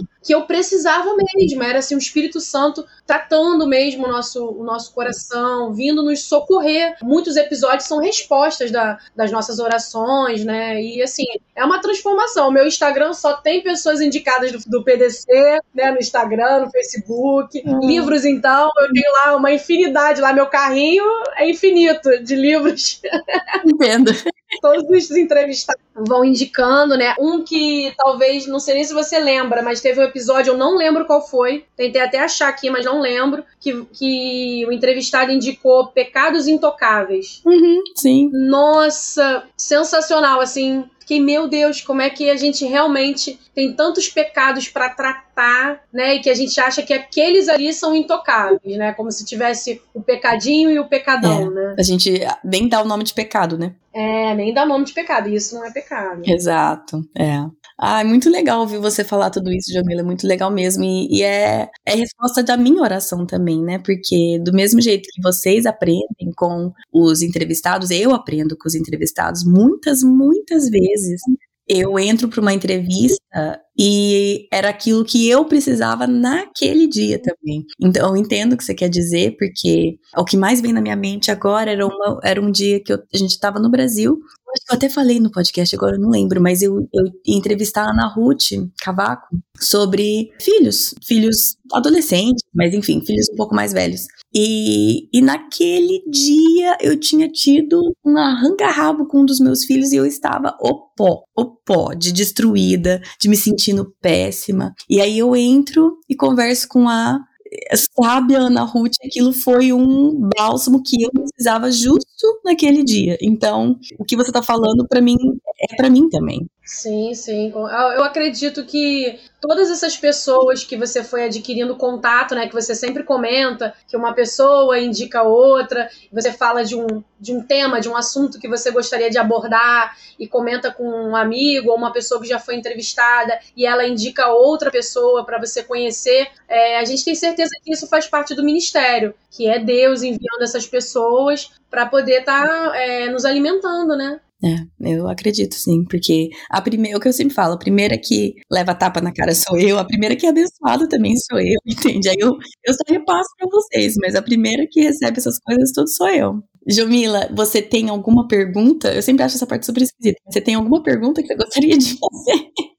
Olha, eu não tenho assim nenhuma. Per... Eu até fiquei pensando nisso. Eu não tenho assim nenhuma pergunta específica ou nenhuma curiosidade, até porque você sempre faz é, todos os anos, é, junto com o seu esposo, você faz é, esclarecendo muitas dúvidas, então é nós já sabemos de muitas coisas. O que eu acho que talvez tenha perdido aí nos podcasts, ou talvez você não tenha comentado muito, hum. era uma curiosidade mais sobre como é, você idealizou iniciar mesmo esse trabalho. Hum. Tipo assim, acordei de manhã, levantei, tomou aquela sua xícara de café imensa que você comenta, né? Que é até o topo nos Estados Unidos. A minha só até metade.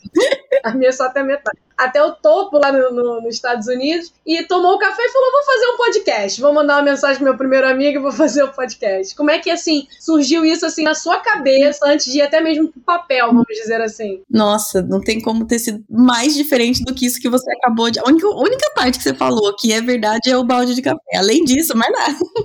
Mas é uma coisa que Eu acho que eu já falei isso, eu vou resumir, mas eu, eu, eu fiquei dois anos enrolando para começar isso daqui. Fiquei dois anos sentindo que era uma coisa que Deus queria que eu fizesse e eu não fiz por dois anos. Porque eu não queria me expor. eu não queria. Eu fui muito abençoada por podcasts aqui. Quando o meu segundo filho nasceu, é o que eu sempre falo, que eu não conseguia nem.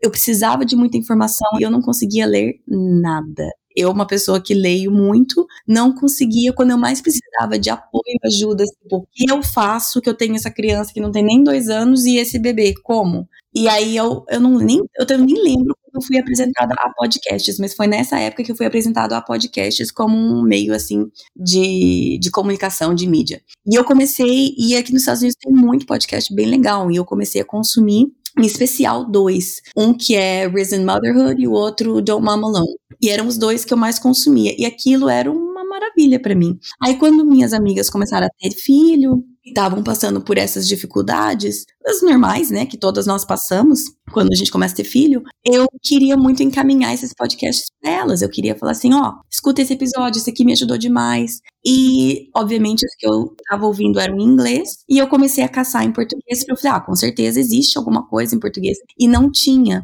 É, na época, hoje já tem bastante legal, mas na época, isso aí era o quê? 2016? 2015, 2016, 2014, não tinha é, muita, muita opção. E aí eu comecei a sentir que Deus estava falando para mim, se você tá vendo, e eu ficava assim, tipo, gente, quando que alguém vai fazer uma coisa? Quando que alguém vai, né? Precisa de material de qualidade em português para mães que estão precisando. Tava vendo que tinha uma necessidade, mas você não estava fazendo nada para suprir essa necessidade, né? Como se fosse isso. Deus não... Eu tava esperando outras pessoas, entendeu? Eu tava esperando. Era muito mais fácil.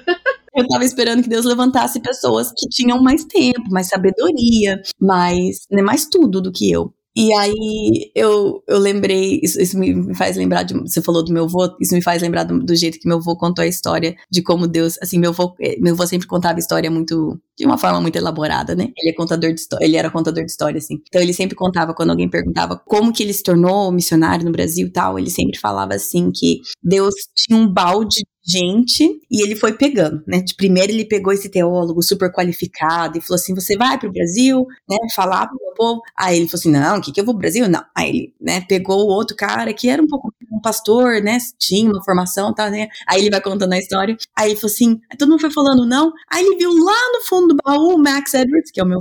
E ele pegou ele lá e ele falou assim: Nossa, isso aqui vai me dar um trabalhão, mas você vai? E o Max falou: Eu vou. E ele falou: Então tá bom, então vai você mesmo. Só tem você, então é você mesmo, já que ninguém quis, né? Exato. Então, assim, é, claro que a teologia é uma história engraçada que eu você me contava. Mas eu me sentia assim, tipo, gente, não tem nenhuma mãe mais velha, mais sábia, né? Que tenha mais sono toda noite, porque na época que eu comecei o podcast, eu né, tava naquele naquela fase. E eu senti que não, ó, Deus mostrou lá com eu que estava sentindo essa, essa falta e que Deus ia então me capacitar. E eu me senti como essa história que meu pai sempre contou, tipo, Deus me pegou uma mãe exausta, passada, sem muita experiência, sem sabedoria que vem só com os anos, e ele falou assim, tá bom, isso aqui vai me dar muito mais trabalho, mas eu vou trabalhar com ela, então. É, mas eu acho que é, esse é o caminho, né, porque Deus trabalha exatamente dessa forma, né, ele é glorificado justamente através do improvável, né, daquilo que a gente menos espera, é ali que sai, e o bom é que ele capacita, né. É, e o bom é que ele traz pessoas muito mais sábias para serem entrevistadas. Mas é o bom que aí você vai aprendendo muita coisa, porque se a gente aprende, tenho certeza que você aprende muito mais. Exato, nossa, aprendo demais, demais. Acabou que foi um presente, presentaço para mim, porque eu falei numa outra entrevista aqui que eu, assim, eu te falei até um certo ponto, né? E eu fiquei uns anos relutando tal, mas aí quando eu realmente resolvi fazer, eu tava de um, num ponto que eu falava assim, nossa, eu tenho muita coisa para compartilhar, eu tenho muita coisa que eu posso ajudar, e eu tava realmente achando que eu ia ajudar muito, né? E, e, aí que foi muito o contrário, né? Eu, eu falando, eu achando que tá, Deus vai me usar, é, Deus tá pedindo isso de mim, então eu vou ajudar as pessoas, eu vou compartilhar aquilo que Deus tem me ensinado. E, e foi bem o contrário, foi bem o contrário. Eu que acabei aprendendo muito mais com o ministério que Deus que eu achava que Deus ia me usar para ensinar as outras pessoas, entendeu? Ah, mas continua usando, mesmo você aprendendo muito mais do que você acha que você está ensinando, mas é porque talvez é, você realmente não, não consegue ter a dimensão do quanto o PDC consegue alcançar as pessoas, né? Hoje você está fazendo a entrevista, conversando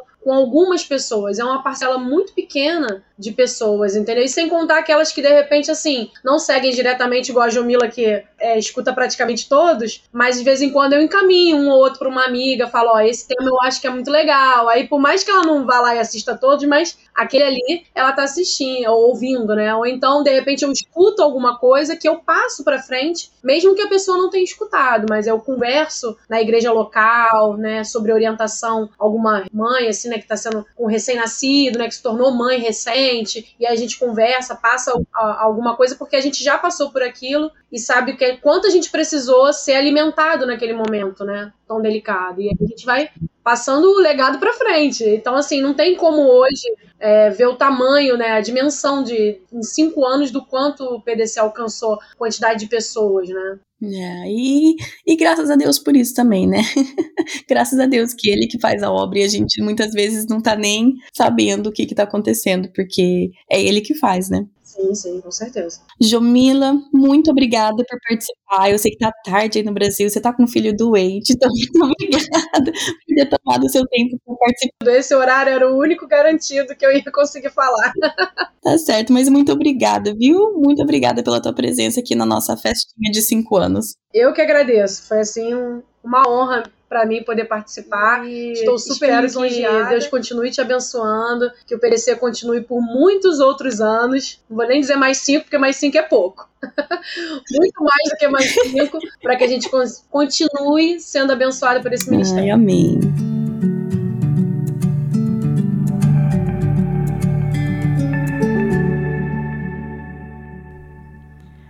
Bom, gente, não acabou o episódio, porque a, a Mari e a Ellen tiveram a ideia de fazer top 5. E acho que vocês jogaram algumas sugestões é, no Insta de querer saber meu top 5 de certas, de certas categorias. Mas já vou te falar que eu não, eu não sei jogar esse jogo. Eu, eu eu vou roubar no jogo. Então eu vou simplesmente falar as coisas que eu gosto, porque esse negócio de fazer top 5, gente, é muito difícil. É, demanda muito da cabeça e eu não tenho muita, muito neurônio sobrando para ficar pensando em top 5. Então eu só vou falar, né? Enfim. E, gente, já faz uma hora e meia esse episódio, vocês estão ouvindo esse episódio. Vai. Ah, eu vou tentar ficar é, vamos ver. Ver. Foi pra Mari pra ela ver, gente, já tá em uma hora e meia. E elas falaram pra fazer o top 5 mesmo, mesmo assim. Então, vocês estão aqui ainda. Talvez vocês estão no dia 5 de escutando esse podcast, mas vamos lá. Top 5 primeiro. Top 5 é filmes. A gente não, não tem como, não tem como. Eu gosto de filminho, aguinha com açúcar, romancezinho, entendeu? Aqui, eu, aí eu não vou lembrar nem os nomes em português. Mas o You've Got Mail, o Sleepless in Seattle, essa, esse, esses filminhos, aguinha com açúcar, romantiquinhos, é, antigos. Aquele. Meu marido falou que já cansou de assistir aquele Como Perder um Homem em 10 Dias. Esses assim.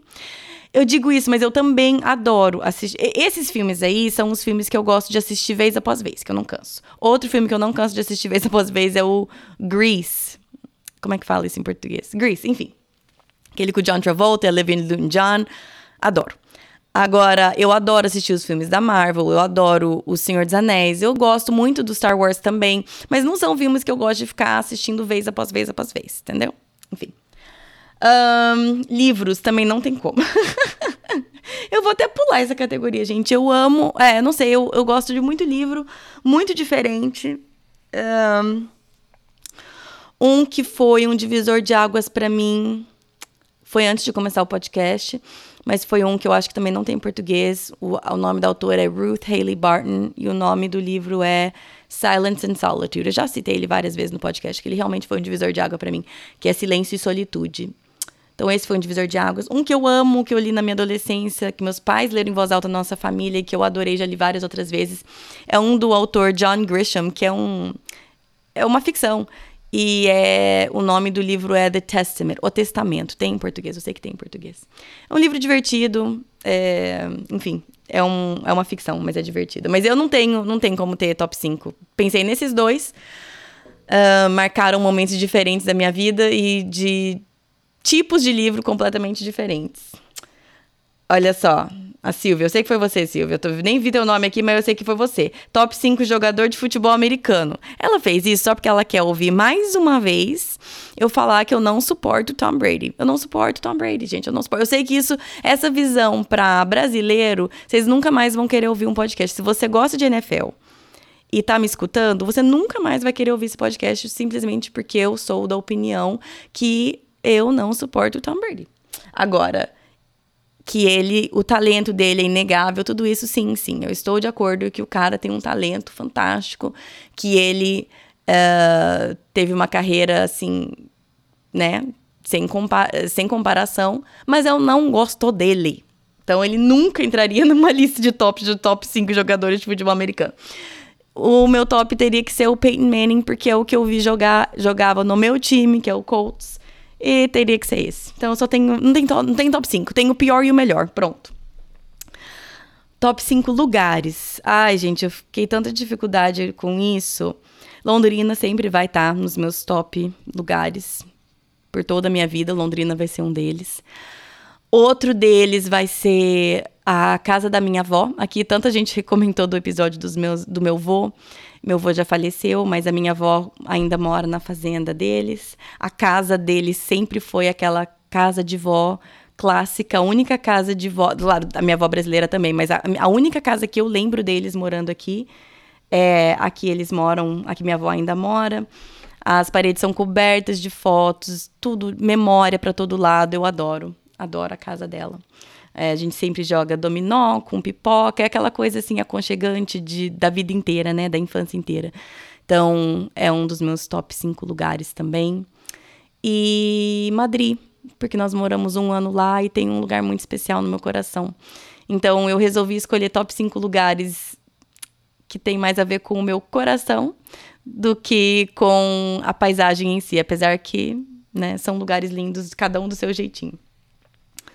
Micos. Gente, eu acabei de falar com a Ellen e com a Mari, porque eu tinha certeza que eu tinha contado essa história já aqui, mas pelo jeito não.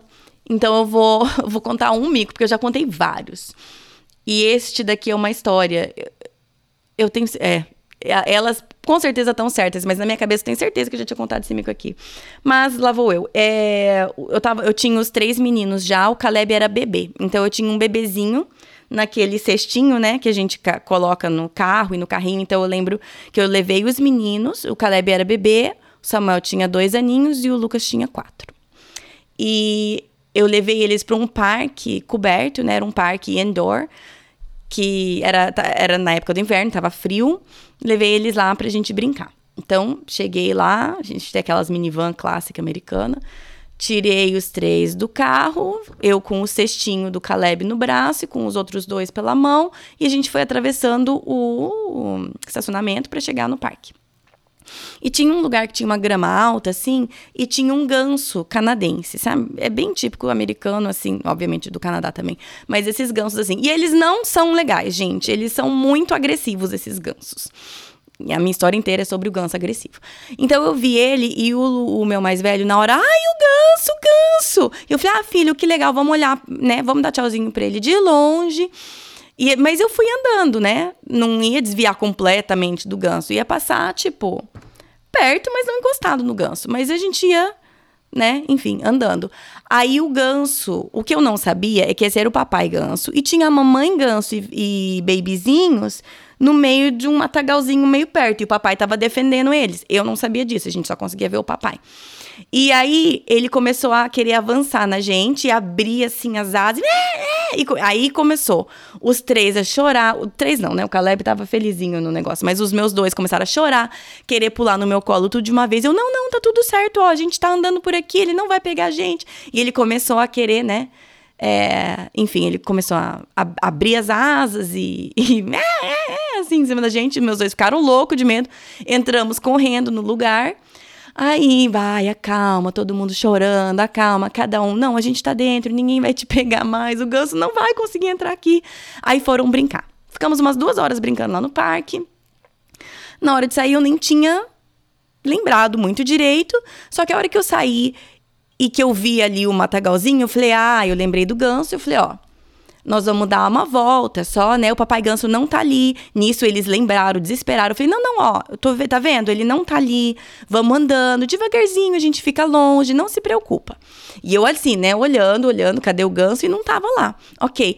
No que eu vou chegando perto do meu carro, este papai ganso, é, cheio de rancor no coração, tava em cima da minha van, olhando pra gente e fazendo cocô em cima da minha van. Na hora que eu vi, eu levei um susto, eu meio que dei um pulinho para trás. Nisso, o meu de quatro anos olhou, começou a esgoelar no meio do, do estacionamento. O ganso vai matar a gente, o ganso. Aí o de dois anos começou a chorar. Aí o no cestinho começou a chorar. E foi todo aquele negócio. E eu assim, não, não, calma, calma. Né, né, eu tentando ali no estacionamento dar um jeito, segurando a mão dos dois pequenos, segurando o cestinho. E aí eu tentei, tipo, assustar o ganso para ele sair de cima do meu carro. Toda vez que eu chegava perto do carro, ele abria as asas e ficava assim, né? Que como se fosse voar em cima de mim. Ele tava lá em cima do carro. Aí até eu comecei a assustar, né? Aí eu falei, não, não. Vamos de volta ali pro pra calçada, pra mamãe entender o que, que eu vou fazer. Aí subi com os dois na calçada, atravessamos o, o estacionamento, subimos de novo na calçada. Aí eu comecei a pegar, tipo, graveto e tentar jogar para ver se espantava o ganso. E ele só ficava mais bravo. E não saía de cima do meu carro e não parava de fazer cocô em cima do meu carro. Nisso, os meus filhos já estavam, né, completamente passados, gritando, chorando. E eu não sabia o que fazer. Eu acho que eu fiquei uns 10 minutos lá, tentando ver, gente, eu não consigo chegar perto do meu carro. Eu não consigo assustar e tirar o ganso de cima do meu carro. Aí, graças a Deus, um, um, cara que deve ter ficado vendo a gente, porque esse parque é dentro de uma igreja. Então, eu imagino que esse cara trabalhava na igreja e ficou vendo a gente da janela dele. Imagino o tanto que ele riu da nossa cara. Eventualmente, saiu e falou assim: Viu, você não quer uma ajuda para tirar esse ganso de cima do seu carro? Eu falei: Eu quero, por favor. Aí ele foi lá e o ganso, né, deu umas bicadas nele, assim, não pegou ele, mas deu, assim, tentando pegar ele também. Mas por fim, ele conseguiu tirar o ganso de cima do meu carro. E eu agradeci ele e tal, ele entrou de novo. Aí eu coloquei os três filhos esgoelando dentro do carro. E aí eu fiquei tentando, gente, como que eu vou tirar esse cocô? Tava uma montanha de cocô em cima do meu carro. E eu não sabia o que fazer, tava todo mundo gritando, não tinha nada para eu pegar. E eu falei: "Ah, quer saber? Eu vou embora, eu vou com o carro e nós vamos embora". Entrei no carro, consolei as crianças, joguei lanchinho para todo mundo e vamos embora no carro. E aí eu fui embora. E pelo meu retrovisor eu vi, assim, cocô do ganso voando. E assim, eu fiquei pensando, gente, eu sinto muito pelos carros que talvez estão levando cocosada na, na, no para-brisa deles, mas eu não tenho o que eu fazer. Voltei para casa. A hora que eu cheguei, já não tinha mais cocô no, na parte de cima do meu carro. E até hoje, o Caleb não, que ele era muito pequenininho. Mas especialmente o meu, que na época tinha 4 anos, hoje tem quase 12, ele lembra muito bem daquele dia. Ah, hoje ele dá risada, né? Mas o, ele lembra muito bem daquele dia. Foi um micão que eu passei com os meus filhos. E graças a Deus pelo cara que com certeza riu um bocado da gente, mas depois veio socorrer. Então esse é um grande mico que eu já passei. Um, top 5 sonhos. Ai, gente, eu sou muito sonhadora, eu sonho com muita coisa. Mas. É isso aqui vai parecer bem, bem resposta correta de escola dominical. Mas se eu pudesse ser bem sincero, meu maior sonho é que os meus filhos conheçam a Jesus de todo o coração e sirvam, sirvam a Jesus de todo o coração. Esse é o meu maior desejo, sem dúvida. Meu maior sonho. Uh, top 5 nome se tivesse tido uma menina. Não tem cinco, só teve um. Nunca, nem precisamos de mais. E na verdade, hoje, se a gente tivesse uma menina, que já encerramos aqui, mas já não seria mais esse nome que a gente acho que não gosta mais. Mas na época, o que a gente. O nome, quando na, na época que tivemos nosso primeiro filho, o nome de menina ia ser Alicia. E aí depois era menino, aí depois do segundo a gente já tinha, já tinha concordado em um, então, ou seja, nunca nem pensamos em outro, porque nunca precisamos mais do que um, entendeu? Então só tem um. um top 5 maneiras de fazer da casa um lar. Não sei se eu tenho cinco, mas a, o que eu gosto mais na minha casa é vela. Eu adoro vela, vela cheirosinha. Especialmente no inverno e no outono, mas eu adoro vela. Uh, eu adoro ter um bolo assando, alguma coisa assando no forno. Eu amo música. Pode ser música. Qualquer música, na verdade, qualquer música. E eu adoro jogos em família. A gente joga muito em família. Ah, e leitura em voz alta. A gente faz muito leitura em voz alta. São as coisas que aqui em casa, para mim, para minha família, fazem da, da nossa casa parecer um lar. Tem mais duas, gente, calma. Top 5 comida brasileira.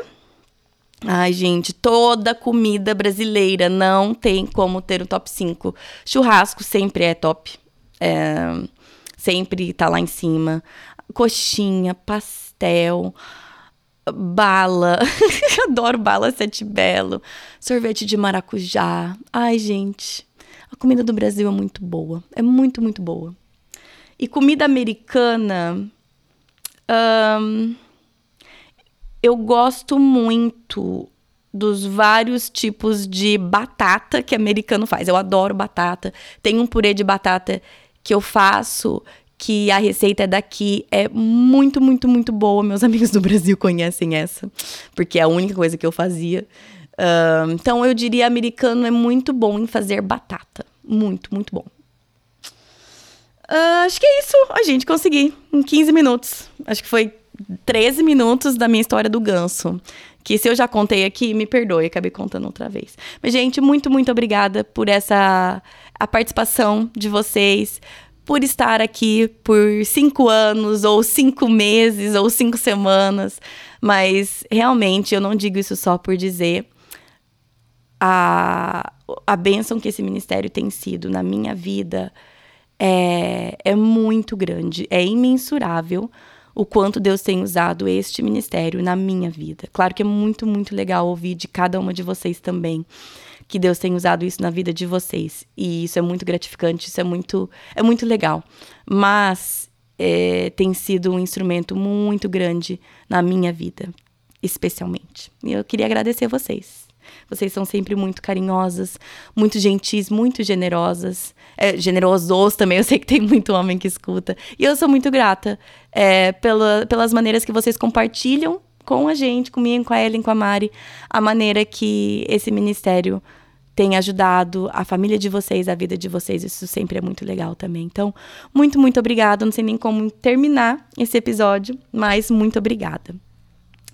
Lembrando que a cada agora os episódios são a cada duas semanas, então não semana que vem, mas na próxima, que é dia 10 de março, temos uma entrevista novamente com a dona Margaret Matz. Ela já esteve aqui uma vez, ela falou sobre o ninho vazio e né, no nosso próximo episódio, que é dia 10 de março, ela, está, ela vai estar aqui novamente falando sobre viuvez. Ela perdeu o marido há uns dois anos e meio, quase três anos atrás. E ela vai compartilhar um pouco sobre esse processo e o que ela tem aprendido sobre quem Deus é, quem ela é, nesse processo tão dolorido um, da perda do querido dela, do jeito que ela chama, né? Ter perdido o querido dela. Então, este é o episódio no próximo, dia 10 de março. Se você quiser seguir o podcast nas redes sociais, no Instagram é PDC Podcast, no Facebook é Projeto do Coração, o site do PDC é projetodocoração.com. Lá tem tudo, um post para cada episódio, todas as séries organizadas, tá tudo lá para vocês, tá bom? Acho que é isso. Bom final de semana para vocês e até o próximo episódio. Oi, eu sou o Lucas. Eu sou o Samuel. E eu sou o Caleb. Muito obrigado por escutar o podcast da minha mãe durante os últimos cinco anos. Em Miqueias 5,5, lemos o versículo: Ele será a sua paz. Lembre que a nossa paz não depende de circunstâncias. Porque Cristo é a nossa paz. Ele será a sua paz. Ele é a sua paz. Senhor Jesus, nos ajude a viver essa paz todos os dias.